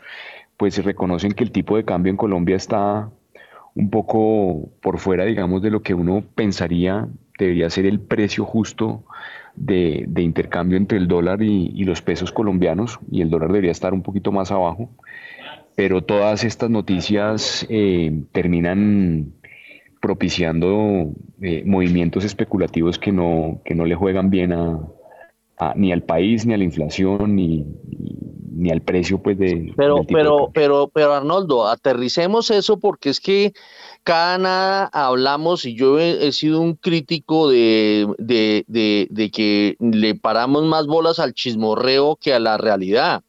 Lo que hay que empezar es a mirar, eh, si hay una reforma, hay que mirar la reforma en detalle pero no, eh, eh, eh, porque esto, esto de la avalancha del chismorreo viene desde antes de que se conociera la reforma. Pues vale la pena discutirlo, Héctor, porque yo creo que sobre esto hay, hay, hay mucha... Sí, pero discutámoslo, pero no planteemos esas cosas tan gaseosas. Pues yo con, con, todo el respeto que se merece Héctor, yo sí le diría que cuando, cuando hay una, una, una reforma, que le entrega a los municipios y los entes territoriales el manejo de unos recursos que recauda todo un sistema y que pone presa, digamos, de, las decisiones políticas y cuando hay un desdén por la tecnocracia en el manejo de los recursos, creo que la gente se tiene que preocupar sobre la estabilidad de esos sistemas. Y eso realmente sí queda plasmado, porque una cosa es dibujar en una ley eh, cómo va a funcionar un sistema y otra cosa, como cualquier persona que ha intentado cambiar algo en la vida, eh, es implementar todos esos cambios que traen una transformación muy grande y sobre todo en el manejo, digamos, de los recursos, que yo creo que eso, sin lugar a dudas, le va a generar interrogantes a cualquier persona que quiera eh, tomar una decisión de inversión sobre la deuda pública. Y y esto no es para sembrar, digamos, temas de pánico ni, ni nada, porque ni, me corresponde. Y por supuesto yo represento una entidad que, que es importante en el mercado de capitales. Pero sí creo que esto, así como usted lo menciona, pues hay que verlo de una manera profunda, porque creo que la ingeniería institucional que tiene detrás esta reforma que se presenta y ojalá eh, en el Congreso sea discutida de la mejor manera posible, pues yo creo que la historia que teníamos nosotros del pasado eh, en el manejo de los entes territoriales, de los recursos públicos, no son una buena. Tiene que venir acompañado de una ingeniería institucional, pero cuando uno ve un discurso donde hay un desdén por el manejo tecnocrático, eh, a mí me genera muchos interrogantes. Bueno, pero es que eso es lo que hay que mirar, eh, Arnoldo. Es que cuando uno habla generalidades, una reforma contiene muchas cosas buenas, malas y regulares. Hay que agarrar lo bueno, eh, defender lo bueno. Lo malo, cuestionar lo malo o velar porque no pase lo malo. Y lo feo, pues tratar de que volverlo bonito. Eh, porque es que cuando se hacen planteamientos muy generales, una reforma es muy grande entonces, pues hay que mirar cada punto, punto por punto, y de ahí eh, eh, buscar la forma de que eh, el país gane. Entonces, eso, mirar cada punto que usted está planteando, usted está tocando uno de los tantos puntos que contiene la reforma. Entonces hay que mirarlos uno a uno y, no, y no mirar las cosas de manera general, porque eso es lo que a veces en este país no nos deja evolucionar, porque miramos las cosas generales y no y no las cosas particulares de cada de cada norma. Cada norma tendrá que surtirse por eso en el Congreso. Cada norma es aprobada una a una eh, en, en, los debates y eso es lo que toca velar a nosotros, nos corresponde a ustedes como analistas y a nosotros como periodistas mirar eh, con lupa eh, cada una de estas reformas eh, que está tramitando el gobierno, este gobierno y cualquier gobierno. A ver, eh, eh, vámonos con Germán Verdugo. Héctor, totalmente de acuerdo con su, con su solicitud. Yo creo que, digamos, esto, esto, pues al final este gobierno no ha sido el, el mejor comunicador, pero claramente pues tuvo una estrategia que le está funcionando. Desde mi punto de vista, le, funciona a la luz de lo que el gobierno se comprometió en campaña. Y, le funciona en qué sentido? En que va a lograr una reforma. Que sea buena o sea mala, que tenga ciertas características que gusten o no gusten, es, otra cosa. Pero realmente, así sea, digamos, de la, de la, con una mala comunicación, está logrando llevar a cabo una reforma a la salud que, yo creo que tiene una, una justificación importante y es que en efecto, aquí en, las, en, el centro del país, como siempre ha sido en los centros urbanos, pues, pues no sentimos mucho esa dolencia de la, de, la salud eh, o de la buena atención en salud, pero en muchas regiones del país, en ese otro país, sí, sí se sienten. Y obviamente pues hemos visto todos los escándalos de corrupción que ha habido alrededor de, de las EPS en, en, pues en estos años que lleva la, la ley 100 del 93. Entonces yo, yo sí creo que ahí se, se, tocó un punto de dolor y la reforma apunta en esa dirección, pero también coincido con lo que mencionaba Arnoldo, y es que, pues digamos, un, un tema relevante para los mercados es la, las, son las implicaciones fiscales. Creo que esta reforma tiene más de fiscal que de, que que de social. Eh, eso no necesariamente está incorrecto porque al final lo que termina sucediendo es que se pretende hacer una reforma sin agrandar mucho el tamaño del Estado, al menos inicialmente. Yo creo que si eso se mantiene en el espíritu de la reforma, eh, pues digamos para los mercados no va a ser tan complicado.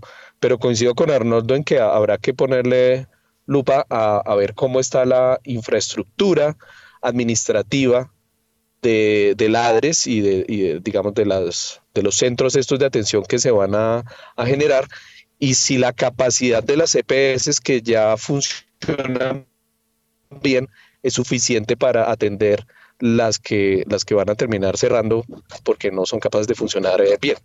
Entonces yo, yo creo que hay mucha tela por recortar en efecto y como cualquier otra reforma estructural aquí en cualquier democracia, pues no sale ni lo que plantea totalmente el gobierno, ni lo que se requiere desde un punto de vista tecnocrático. Entonces ahí pues esto definitivamente es una discusión política y las discusiones políticas en las democracias tienen esas características y es que las cosas salen no como deberían ser, sino como se pueden de acuerdo a la situación eh, social y política de cada momento. Y, pues este no es un momento fácil en ese sentido. Entonces yo sí, yo sí creo que interesante que haya una reforma porque seguramente van a venir mejoras en el sistema de atención, sobre todo hacia la periferia, pero eh, pues pueden quedar algunos, algunos problemas eh, que hoy no son fiscales, pero que mañana lo podrían ser. Entonces sí, sí creo que, que, que amerita mucho seguirle metiendo el diente a esta, a esta reforma a la salud. Muy bien, pues en este momento son las 7 de la mañana y 26 minutos. Vamos a hacer una pausa comercial. Al regreso estaremos revisando en detalle justamente lo que fue la radicación de este proyecto de reforma a la salud y todo lo que esto puede acarrear. 7 de la mañana y 26 minutos, pausa comercial. En primera página radio ya regresamos.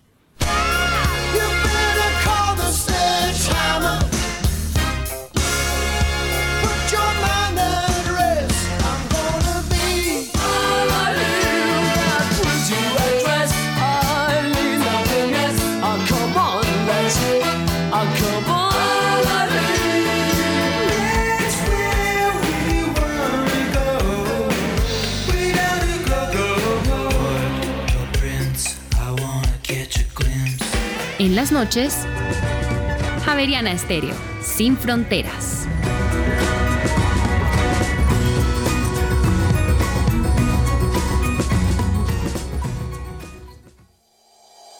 En Acciones y Valores, nuestra prioridad es construir la mejor versión de su futuro financiero. Por ello, creamos soluciones para cada uno de sus objetivos. Descubra nuevas formas de ahorrar y simplifique todo desde el celular a través de inversiones digitales desde un peso. Genere rentabilidad y a la vez impacto positivo en el mundo con inversiones responsables. Construya su plan de inversión personalizado con asesoría exclusiva y especializada Optimice el manejo de recursos de su empresa por medio de soluciones de tesorería. Realice envíos y pagos internacionales seguros de la mano de nuestro aliado Western Union. Es momento de crear metas juntos. Conozca la mejor forma de hacerlo. Contáctenos en www.axivalores.com o al WhatsApp 323-236-5222, vigilado y regulado por la Superintendencia Financiera de Colombia. Vivimos en una sociedad conformada por diversidad de grupos, personas que comparten creencias religiosas, el pensamiento político, una misma identidad de género o los mismos hábitos alimenticios. En una Colombia tan diversa, la radio es el puente que propicia conversaciones para que las personas convivan para construir país. 13 de febrero, Día Internacional de la Radio. Los invito a que me escuchen todos los martes, de 7 a 8 de la noche, en vivo con Daniel Rincón, a través de los 91.9 NFM de Javerian Estéreo. Entrevistas, música, datos curiosos y recuerden, cada semana un tema totalmente diferente. Javerian Estéreo, sin fronteras.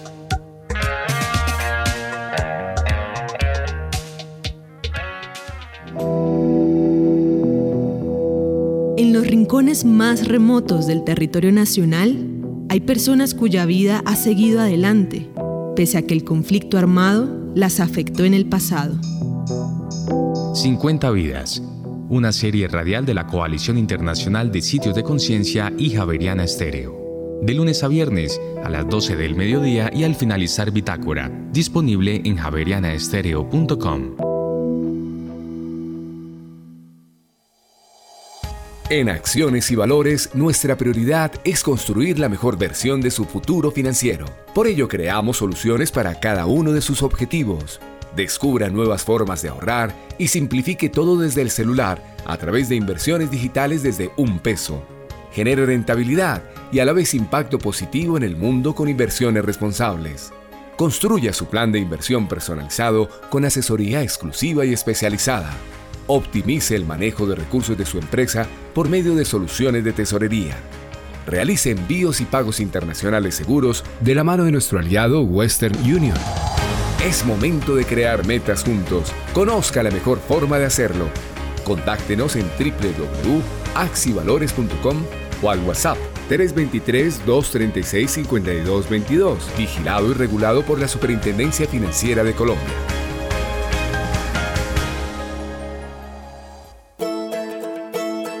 Relatos de País, una serie que recoge voces e historias de diferentes lugares de Colombia. Todas estas concepciones que contemporáneamente circulan sobre el lugar del trabajo en las sociedades contemporáneas, que el problema es de realización personal, pero que se tiene que alejar de las dinámicas de poder, como si eso fuera posible la oportunidad que tienen los hombres no la tienen las mujeres. Siempre, o sea, buscan como que nosotros, ay no, ustedes son más de casa, nosotros somos más de elaborar esto, pero o sea, no miran los desempeños. Y nosotros somos el futuro y como futuro es dejar algo bueno para los que vienen. Relatos de País, disponible en javerianaestereo.com. Mantenerse vigente, innovar para adaptarse a cada desafío de la tecnología Multiplicarse para que sus contenidos viajen por múltiples canales ha sido por siempre el gran secreto de la radio. Hoy más que nunca, la radio en Colombia sigue siendo el medio de comunicación por excelencia, la mejor opción para informarse y entretenerse sin importar el tiempo ni el lugar. 13 de febrero, Día Internacional de la Radio. Javeriana Estéreo, sin fronteras.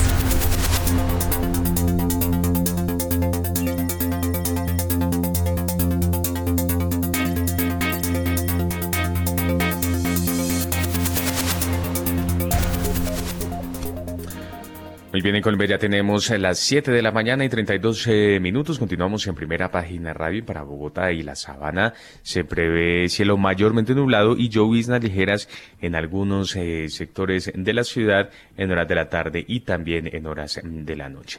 Y previo a la apertura de Wall Street durante esta jornada del martes, los futuros se mueven al alza 0,11%, se recuperan los del Dow Jones. Standard Poor's 500 suben 0,26%, mientras que los futuros del Nasdaq 100 previo la apertura de Wall Street en este martes se recupera 0,42%.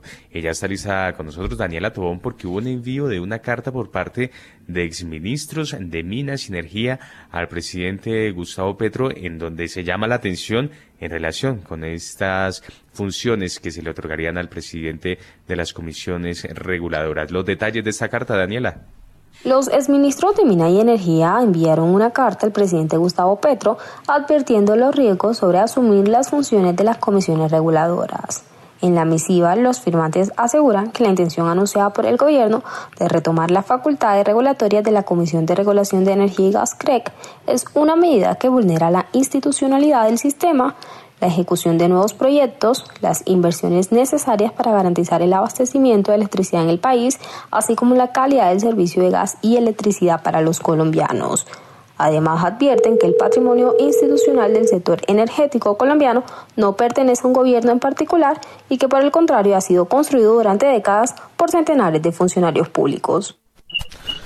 Muy bien, 7 y 34, Daniela. Y por otra parte, aumentó la financiación para la exploración de un proyecto de cobre en Mocoa.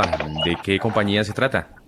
La canadiense Libero Cooper aumentó la colocación privada sin intermediario anunciada el pasado 7 de febrero, con los cuales busca recaudar ingresos brutos de aproximadamente 1.4 millones de dólares. Los recursos netos serán para asegurar que como mínimo la compañía tenga un capital de trabajo positivo por un periodo de 12 meses después del cierre de la oferta y para que Libero mantenga sus operaciones en los proyectos de Cobre Mocoa y Esperanza. La canadiense tiene la intención de cerrar la oferta el próximo 13 de febrero. Muy bien, 7 y 34, Daniela, ¿y de qué manera finaliza usted este paquetaco minero energético? Las transferencias de ciencia municipios y corporaciones regionales por generación de energía superaron los 40 mil millones de pesos en 2022, un 16% más que en el año anterior. Con estas transferencias por generación eléctrica aportadas por Celsia, se benefician 51 municipios, 6 corporaciones autónomas y un parque natural ubicados en el Valle del Cauca, Tolima, Antioquia, Santander y Córdoba. Los recursos se deben destinar principalmente a proyectos de agua potable, saneamiento básico y mejoramiento ambiental. Muy bien, gracias eh, Daniela por su completa información. Ya son las 7 de la mañana y 35 minutos. Nos vamos a revisar cómo andan las tasas de interés. ¿Cómo andan las tasas de interés? En primera página radio. La tasa interbancaria para hoy es de 12,79%, subió un punto básico frente a la tasa vigente del lunes. Los tres convencimientos en julio de 2024 bajaron un punto básico a 11,07%. Entre tanto, los tres convencimientos en noviembre de 2025 subieron 5 puntos básicos a 11,62%. Los tres convencimientos en junio de 2032 subieron 5 puntos básicos a 12,22%.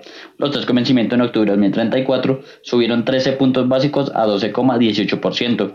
Y los tres convencimientos en octubre de 2050 subieron 7 puntos básicos a 12,28%. La VR para hoy es de 329,5690 unidades y la DTF esta semana es de 14,81%. Bueno, ahora sí, eh, Juan Sebastián, Sí, señor. ¿Me copia? Sí, señor, perfectamente. Bueno, óigame, eh, no, es que eh, tocamos ahora sí el tema de los test, que sí me interesa mucho, y es, bueno, hasta ayer a la una de la tarde, eh, ¿cómo va ese balance de ahora sí Germán Verdugo?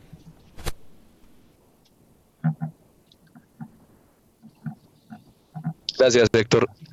Bueno, como, como le mencionaba hace, un, hace unos minutos, eh, pues el mercado en este comienzo de año 2023 ha tenido una valorización bien, bien interesante, muy atractiva. Yo creo que, que sí era de esperar que hubiera valorización de los test este año, pero no tan rápido. Me parece que ha sido bastante acelerado el movimiento de las tasas a la baja y ya para mi gusto se tornan un poco bajas en términos relativos, dado el nivel tanto de, de la tasa de política monetaria, que está ya por el lado del 12%, y de la inflación que se mantiene por encima del 13%, si bien se espera que a cierre de año esté por debajo del 10%, pues me parece que ya tener unos test a corto plazo cercanos al 11 y los de largo plazo al 12, pues realmente da cuenta de, los niveles de tasa eh, más de mediano y largo plazo de manera sostenible. Ver, ver valorizaciones adicionales, por supuesto, no es descartable, pero me parece que no sería sostenible. Oiga, no, lástima que se hubiese tenido que ir Arnoldo Casas porque tenía un compromiso y él me advirtió antes de, retirarse. Em, eh, no, es que se haya ido bravo, ¿no? Sino hace parte, hace parte de, su, de su día a día y me, había dicho que podía estar hasta las siete y media. Eh, pero hubiera, me hubiera querido que, que hubiese estado, porque hay una cosa que a mí me llama la atención y es, eh, y eso le pregunto a Germán, y es por qué los mercados están leyendo de otra manera eh, esos discursos, del, o más bien, ¿será que es que el mercado ya no le está creyendo a, las manifestaciones y a los trinos y a todas esas cosas que a veces a, uno como que no le gusta de mucho que, genera el gobierno? preguntas, pregunta muy, muy difícil. Eh, el, mercado de test tiene una gran ventaja y es que al tener un programa de creadores de mercados y al ser eh, la deuda pública del tamaño que es en el caso de Colombia, que es una deuda pública grande, pues, pues es un mercado con mucha liquidez. Entonces yo creo que ese problema para un inversionista es mucho más manejable que, por ejemplo, en el mercado accionario, donde no hay liquidez. Entonces un inversionista extranjero, por ejemplo, que quiere ingresar a, una posición, así sea en Ecopetrol o en Bancolombia, que son las acciones de mayor liquidez, pues realmente no tienen la suficiente capacidad de movimiento que sí pueden tener en el mercado de test, que es un mercado muchísimo más amplio, muchísimo más líquido. Entonces, ante cualquier eventualidad, creo que moverse del mercado es, mucho más, más sencillo, de manera que el riesgo de liquidez está mucho más acotado.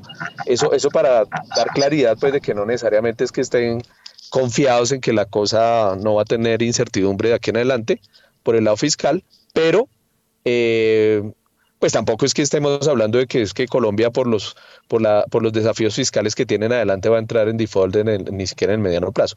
Entonces, entonces creo que también da tranquilidad.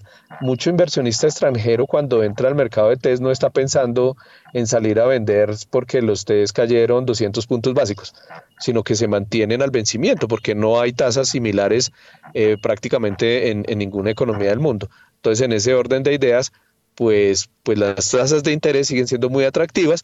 No hay que olvidar que las tasas de la renta fija a nivel internacional también han, han, caído de manera importante. Eh, y eso pues termina también ayudando a los test. Por eso uno observa que todavía hay apetito de, de, inversionistas extranjeros hacia el mercado de test, pero no, no creo que necesariamente esté relacionado con un tema de, de, total tranquilidad y certeza de que la situación fiscal no puede tener algún, alguna, algún deterioro por las reformas que, eventualmente salgan del Congreso en este, en este periodo. Eh, pero al menos inicialmente incluso el mensaje del, del, gobierno también ha sido más de disciplina fiscal. Entonces, eh, yo creo que por ahora pagan por ver, pero, pero pues claramente hay que mantenerse muy, muy atento y muy despierto en ese mercado. Bueno, pero yo, yo hago la pregunta eh, mala. ¿Cómo entender eso si en el, en el, en octubre pasado, cuando hubo unas declaraciones, de todos los test se golpearon hartísimo, o sea, el mercado en ese momento sí le creyó a los discursos y a los mensajes que se daban o que daba el gobierno y que pues obviamente fueron interpretados por el mercado de una u otra manera e hizo subir eh, las tasas de los test, es decir, perjudicó el precio de esos papeles y obviamente el dólar también se subió. Entonces hubo un momento en que el mercado sí estaba creyéndole a eso, pero hubo un chip, un clic, y el mercado ha dejado de, estar al ritmo de declaraciones y de trinos y está comportándose además con una cosa que a mí se me, hace se me hizo muy positiva, que el cierre fiscal y que el, el, el, eh, el, informe fiscal que se presentó en diciembre, eh, eh, que es el que vislumbra el camino, fue comprado, mm, digamos, por las calificadoras. y yo creo que eso ayudó y eso ha ayudado a, ver a Colombia de una manera diferente. ¿O será que estoy yo muy optimista? Yo creo que sí, y eso está bien.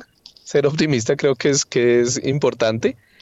Pero, pero recuerde, Héctor, el, el, y no solamente pasa con el mercado colombiano, o sea, si usted mira las acciones en Estados Unidos, el índice Standard Poor's o el índice de Nasdaq, les pasa lo mismo. Hace en octubre o incluso hasta diciembre las acciones, eh, digamos, tipo growth, que son las acciones de, de rápido crecimiento, venían siendo súper castigadas. Pero entre enero y febrero la cosa cambió, a pesar de que, por ejemplo, el mensaje de la Fed no ha cambiado. Entonces, no es un tema que sea de los inversionistas que atienden al mercado de, deuda pública colombiano, sino que es una, es, digamos, es, es parte como del, del ADN de los, de los mercados financieros en el mundo, al menos en las últimas dos o tres décadas. Entonces creo que, que es parte de esos episodios donde pasamos eh, de estar eufóricos en, en ciertos momentos eh, o paniqueados, digamos, pero posteriormente llegan momentos de, calma. Ahora, que es una calma chicha, no lo sé. Yo creería que sí, porque las, las, la claridad sobre lo que pueda pasar en los siguientes años, pues hay que, eh, solamente podría verse una vez se logren evaluar realmente las consecuencias de mediano y largo plazo de la reforma sobre las finanzas públicas y sobre la inflación que son los dos factores que finalmente determinan el nivel de tasas de interés al interior de la economía. En el entretanto, pues arrancamos un año 2023 con unas valorizaciones importantes que no son porque necesariamente el mercado esté o los inversionistas estén muy tranquilos con Colombia, sino porque pues en el mundo hay apetito por riesgo y en ese apetito por riesgo hay un fenómeno de búsqueda por yield que también favorece mucho a los test nuevamente porque las tasas de interés son altas. Claro, eh, no son tan altas como en octubre, pero, pero siguen siendo altas incluso para la norma histórica reciente del país. Bueno, muy bien, son las 7 eh, de la mañana y 45 minutos. Yo, yo, no les digo qué estoy haciendo porque me regañan. Eh, a las 7 y 45 le doy cambio a Juan Sebastián a ver qué más tenemos. Muy bien, sí señor. Pues ya está listo con nosotros eh, Daniel Tamara, porque en principio, Daniel, tenemos eh, datos que, vienen, que tienen que ver con el comportamiento de la inversión extranjera directa en Colombia. ¿Cuánto creció y en qué periodo?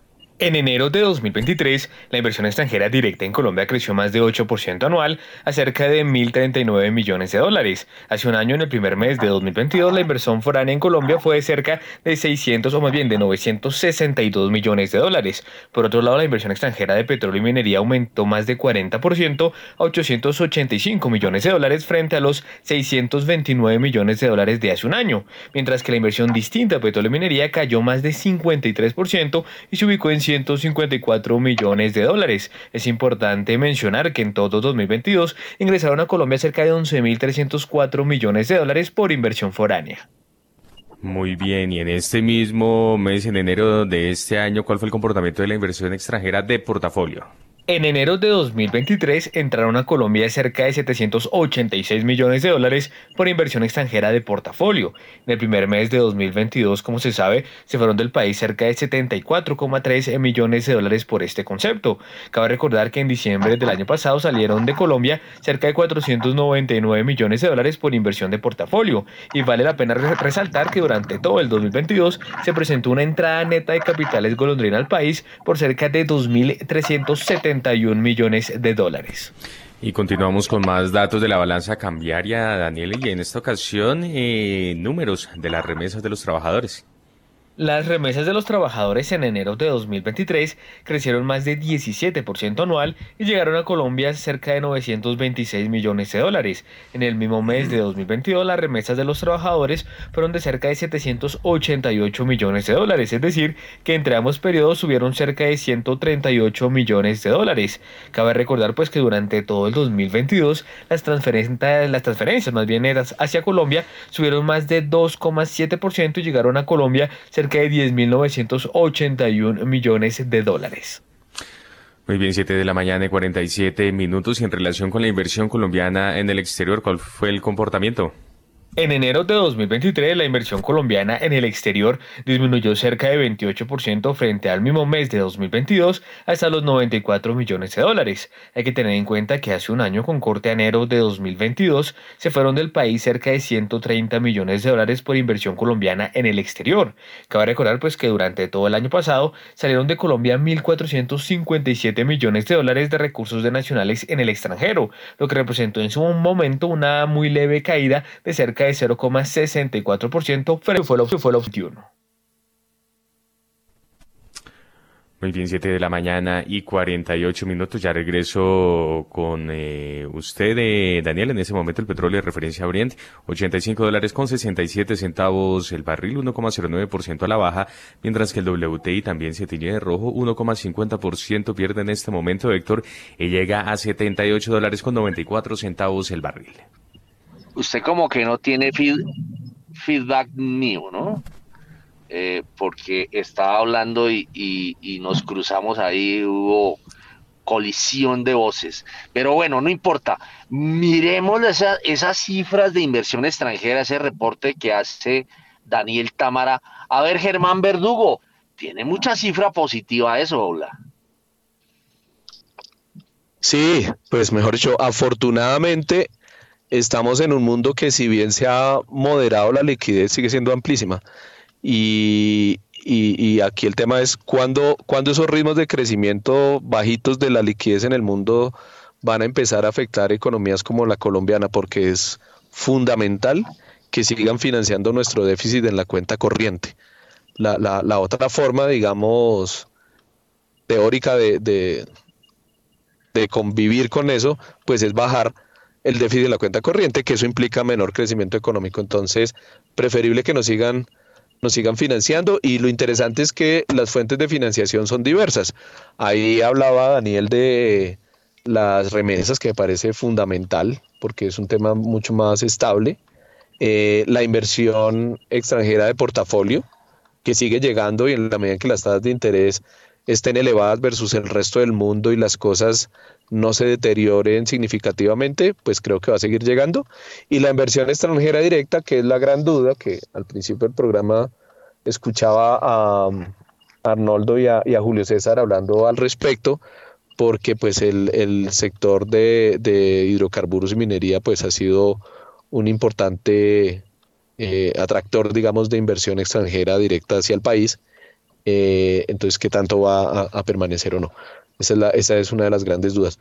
Pero por el momento sigue y, en la medida en que se mantenga, pues también se puede financiar un déficit en la cuenta corriente que de todas formas va, a cerrarse un poco este año y eso, y eso es positivo en general para, para mantener una buena dinámica en la economía colombiana. Es que eso es lo que a mí me, me asalta la duda, porque precisamente en esta coyuntura en donde ha habido tanto, tanto, tanto ruido, porque ha habido más ruido que otra cosa, ¿no? Eh, eh, no entiende uno cómo con tanto ruido las cosas siguen marchando o nos siguen viendo de una manera, yo no sé si es que nosotros no nos creemos a nosotros mismos, pero nos siguen viendo de una manera eh, completamente diferente a la que el, el, extranjero nos está viendo, o por lo menos siguen invirtiendo, yo no sé, no sé por qué será. A ver, eh, Germán Verdugo. Pues Héctor, no, yo lo que le diría, no, ocho, no somos nosotros, son muchas economías, o sea, no, no, no es que Colombia sea la más bonita para bailar en ese, en ese, en esa danza, sino que realmente es que hay, hay, hay mucho interés en llegar a muchas economías de, de la región. Incluso fíjese que, que, hasta Venezuela ha regresado parte de la inversión extranjera. Eh, entonces no es, no es algo porque nosotros estemos muy, eh, mucho más atractivos que otros, simplemente es que ahí sigue ese fenómeno de, de búsqueda, eh, pero si uno se compara contra los países de Asia, pues la inversión realmente es, es irrisoria. O sea, cuando uno hace el, el tema en términos relativos, sí, sí estamos muy lejos de los niveles de inversión que llegan a, a otros países como, como los del sudeste asiático o, a Vietnam o a Indonesia, digamos, a ese tipo de países. Allá sí realmente la, la inversión eh, es mucho más amplia, pero por lo menos a nosotros en el caso de Colombia nos funciona en la medida en que nos permite tener algo de holgura en financiar un déficit en cuenta corriente que no ha sido pequeño. Oiga, pero, pero vuelve otra vez. Usted está diciendo que es que no, con, comparándonos con, con el sudeste asiático no es nada, pero es que lo que tenemos que mirar es la trayectoria nuestra en los últimos tiempos, o sea, eh, esto, esto viene de tiempo atrás, o sea, no, yo me comparo con lo que he recibido de inversión extranjera yo mismo, y entonces uno dice, pues ha evolucionado, ¿sí? No, claro, lo que pasa es que si usted se se para en el mismo partidor, eso es como uno se quiera comparar, ¿no? Digamos, eh, eh, si uno se quiere comparar con, con uno mismo mirándose solo el ombligo, pues es válido, pero no, no, no creo que sea lo más, lo, más interesante realmente si uno quiere realmente avanzar. Perdóname, Germán, es que estamos en una coyuntura en donde se, se, se, se creería que hay una, eh, un menor tratamiento por, por la coyuntura que estamos teniendo. Y si uno se pone a mirar con el histórico de nosotros mismos, pues en épocas de gobiernos, eh, digamos, eh, más estables, eh, con menos coyunturas complicadas, la, inversión extranjera ha seguido creciendo. Ese, es mi comparativo, ¿no? Porque yo sé que si nos comparamos con Vietnam, entonces antes también estábamos muy fregados, perdón, frente a Vietnam, frente a lo del sudeste asiático, estaríamos completamente fregados también. Así es, así es. Y precisamente lo, retomo porque es que yo sé que Guillermo Valencia, que, es analista invitado recurrentemente, es, muy insistente en el tema de la productividad. Ahí está para mí también la gran diferencia y es países que han quintuplicado o multiplicado por 10 su PIB per cápita. Colombia no es el caso, pero precisamente porque, porque tenemos ese tipo de gobierno. Es que yo no estoy diciendo que este gobierno sea el culpable de, de, de absolutamente todo. O sea, claramente este gobierno llega al poder precisamente por las grandes falencias que dejaron muchos gobiernos anteriores. Y, pues lo que vemos ahorita es el cúmulo de muchas cosas cuando nos comparamos en el mismo partidor por allá en la década del 70 del siglo anterior, pues éramos muy parecidos a muchos de estos países asiáticos que hoy en día pues nos han sacado años luz de ventaja pero respecto al, ritmo de crecimiento que hemos tenido mediocre desde esa época para, para la norma colombiana, pues ha seguido. En efecto, coincido en que no ha cambiado por el actual gobierno. Esperemos que se mantenga así, o, para ser optimista, incluso que aumente. Eh, pero pues eso está por verse, ¿no? Todavía nos, nos falta un buen, un buen recorrido de, de, lo que suceda como consecuencia de las reformas que apenas están discutiendo y que todavía faltaría un periodo para implementarlas. Entonces creo que ahí, ahí podría tener una, una mayor claridad sobre, sobre si vamos a seguir al mismo ritmo eh, o no. No, es que la pregunta mía no es, tiene que ver con el gobierno mismo, sino con la manera como ha manejado erróneamente su comunicación. Entonces, pese a que eh, la comunicación ha sido, eh, mejor dicho, ha sido una constante, la mala comunicación ha sido una constante, la inversión extranjera sigue llegando. Ese es mi punto.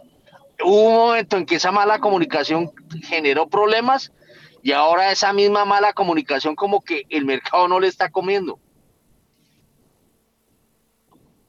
Sí, pues habría que ver, digamos, eh, eh, es, no sé, digamos, es como una inercia que tienen las variables macroeconómicas también, ¿cierto? O sea, no porque, no porque mucho, los países no se paralizan. La única forma de que un país se paralizaría es porque hay un terremoto, digamos, un desastre natural o una, o una clausura como tuvimos en la pandemia, donde nos encerraron. Es la única forma que, la que las economías se paralicen. De resto, por, por difícil que sea, pues la gente tiene que seguir consumiendo alimentos, tiene que seguir consumiendo vivienda y el otro tema es pues que, que, caiga la tasa de, de, crecimiento poblacional. Entonces, e, esas son las únicas formas que realmente pudiera paralizarse el tema absolutamente. Yo creo que, que, ahorita seguimos con la inercia propia de una economía pues que tiene su dinámica, pues una economía de 45 millones de habitantes, con varias ciudades que, que superan los 2 millones de habitantes, entonces creo que, que solo esa dinámica es, es bien, bien relevante y esa prueba de cualquier gobierno o de cualquier reforma, diría yo, pero eh, el tema es, ¿esto va a durar mucho más o en algún momento se va a moderar respecto a estas, estas decisiones. Nuevamente, repito, el tema es, una cosa es lo que se comunica, así sea mal comunicado o bien comunicado, pero otra cosa es lo que se hace, porque lo que se hace es lo que finalmente sí lleva a que sobre todo las decisiones microeconómicas de los empresarios se tomen o no se tomen. Entonces yo, yo sí creo que hay, que hay algunos sectores que están mucho más en pausa que antes, eh, que no necesariamente se reflejan por la, por la inversión extranjera, pero que es difícil saber si es más un efecto de la política monetaria contractiva o si es un efecto de, percepción negativa respecto a las medidas que, se están tomando o que pudieran tomarse eh, a partir de estas reformas y pudieran llevar a que, a que, a que digamos, no, no valga la pena invertir en ciertos sectores. Eso está por verse y es difícil discernir cuál de los dos cuál de los dos drivers son los que implican esa, esas consecuencias, pero en general pues es parte de, la explicación de un menor crecimiento económico este año en el país. Muy bien, 7 de la mañana y 59 minutos. Gracias, Germán. Y antes de irnos al corte, Daniel, ¿usted tiene detalles del saldo de las reservas internacionales de Colombia? ¿Aumentó? En enero de 2023, el saldo de las reservas internacionales de Colombia aumentó 0,9% frente a diciembre de 2022 a 57.802 millones de dólares. Al cierre del año pasado, cabe recordar, el monto se ubicó en cerca de 57.290 millones de dólares, lo que representó en su momento una disminución de más de 2% frente a 2021, cuando el saldo estaba en más de 58.500 millones de dólares. Ahora bien, en enero de 2023, frente al mismo mes de 2022, las reservas disminuyeron 0,8%, pues hace un año el saldo se había ubicado en cerca de 58.200 millones de dólares. Para 2023, el Ministerio de Hacienda estima unos significativos rendimientos de las reservas internacionales por cuenta de la finalización de los procesos de ajuste en las tasas de interés en los niveles local e internacional. Cabe recordar asimismo que el Banco Central cuenta con una línea de contingencia con el Fondo Monetario Internacional que alcanza los 9.800 millones de dólares y que es un soporte adicional para mitigar los riesgos externos. Gracias, Daniel. 8 de la mañana en punto pausa y ya volvemos.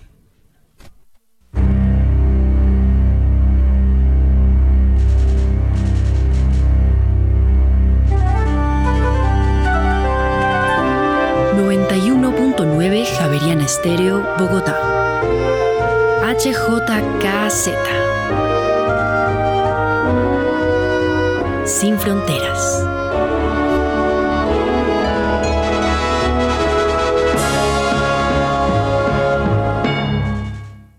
Muy bien, 8 de la mañana en punto. Continuamos en primera página radio. Óigame, Juan Diego Munevar, y se dio a conocer, y ayer se llevó a cabo más bien la radicación del proyecto de reforma a la salud eh, en el Congreso de la República. Y hoy se espera que el presidente Gustavo Petro lo socialice en plaza pública. ¿Qué se conoce? 18 capítulos y un poco más de 152 artículos tiene el texto de la reforma a la salud que socializará Gustavo Petro en la Casa de Nariño este 14 de febrero. La reforma a la salud ya está en el Congreso de la República en donde se determinará si es o no aprobada. El presidente de Colombia, Gustavo Urrego, la ministra de Salud, Carolina Corcio, y el presidente del Senado, Roy Barreras, hicieron el acto de entrega del texto para reformar el actual sistema de salud. Corcho resumió la reforma en cinco puntos claves. Administración pública de los recursos del sistema de salud por la Administradora de Recursos del Sistema General en Seguridad Social y en Salud, la ADRES la constitución de centros públicos, privados y mixtos en todo el territorio nacional, la reestructuración laboral de todos los actores del sistema de salud y el desarrollo de políticas públicas para consolidar la soberanía alimentaria y el cuidado medioambiental para la salud de los colombianos, que según Corcho, en las regiones son afectados por la contaminación del agua a causa de la minería. Ya regreso con usted, Juan Diego, porque desaparecen o no las empresas promotoras de salud, la CPS, ¿qué dijo al respecto el presidente Gustavo Petro, Leo Marián Gómez? Gustavo Petro aseguró en la presentación de la reforma a la salud del día de ayer en la Plaza de Armas que el sistema de salud seguirá siendo mixto y no desaparecerán las empresas promotoras de salud. El mandatario mencionó que este es un momento clave del gobierno y no habrá intermediación del servicio público, pues se manejará por la administradora de los recursos del Sistema General de Seguridad Social en Salud, más conocido como la ADRES. Eh, también reiteró que el sistema de salud en la reforma está planificado con una fuerte presencia estatal, pero mixto, porque permite la presencia privada. Finalmente, el documento que ya fue radicado en el Congreso cuenta con 152 artículos y 18 capítulos que entre esos incluyen la creación de un Consejo Nacional de Salud y un Fondo Único Público. Muy bien, gracias. Le 8 de la mañana en 3 minutos. Óigame, Juan Diego, y es que va a haber igual traslado de usuarios de EPS liquidadas, ¿a qué EPS o a qué entidades? Sin avala la constitución de nuevas EPS en el sistema de salud con la reforma. Los usuarios de las entidades promotoras de salud liquidadas serán trasladados a las existentes que sean sostenibles y a la nueva EPS.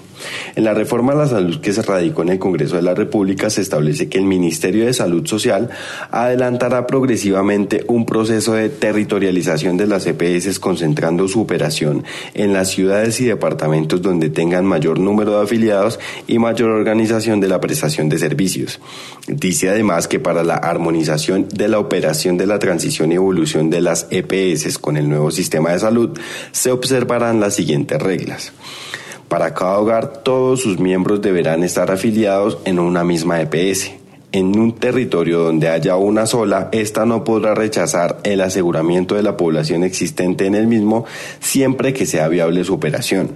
En los territorios donde no queden EPS, la nueva EPS asumirá preferiblemente el aseguramiento o en su defecto lo harán aquellas con capacidad de asumir la operación en esos territorios. A partir de la vigencia de la presente ley, no habrá autorización del ingreso al sistema de salud de nuevas EPS. Óigame, Juan Diego, y es que se propone eh, la creación de un fondo único público. ¿En qué consiste? La ADRES administrará los recursos totales del sistema de salud. La reforma a la salud propone un fondo único público constituido por cuentas del sistema de salud y administrado por la ADRES, es decir, ya no se girará más dinero del Estado a las EPS. Como se ve anticipado en primera página, la administradora de los recursos del Sistema General de Seguridad Social en Salud, la ADRES, será quien dirija los recursos del sistema de salud a las clínicas, hospitales y solamente a aquellas entidades promotoras de salud, EPS, que prestan servicios y están activas sin riesgo de liquidación. La Superintendencia Nacional de Salud, como es obvio, será quien haga la vigilancia y control fiscal de la ADRES.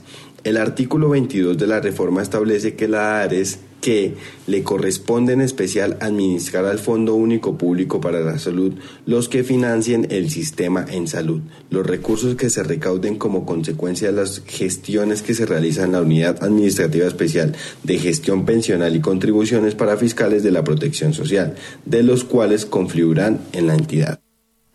Gracias, Juan Diego. 8 de la mañana y 5 minutos y ya iniciaron los desembolsos de un programa de subsidios del gobierno. ¿De cuál se trata? Diana Lucía Nova.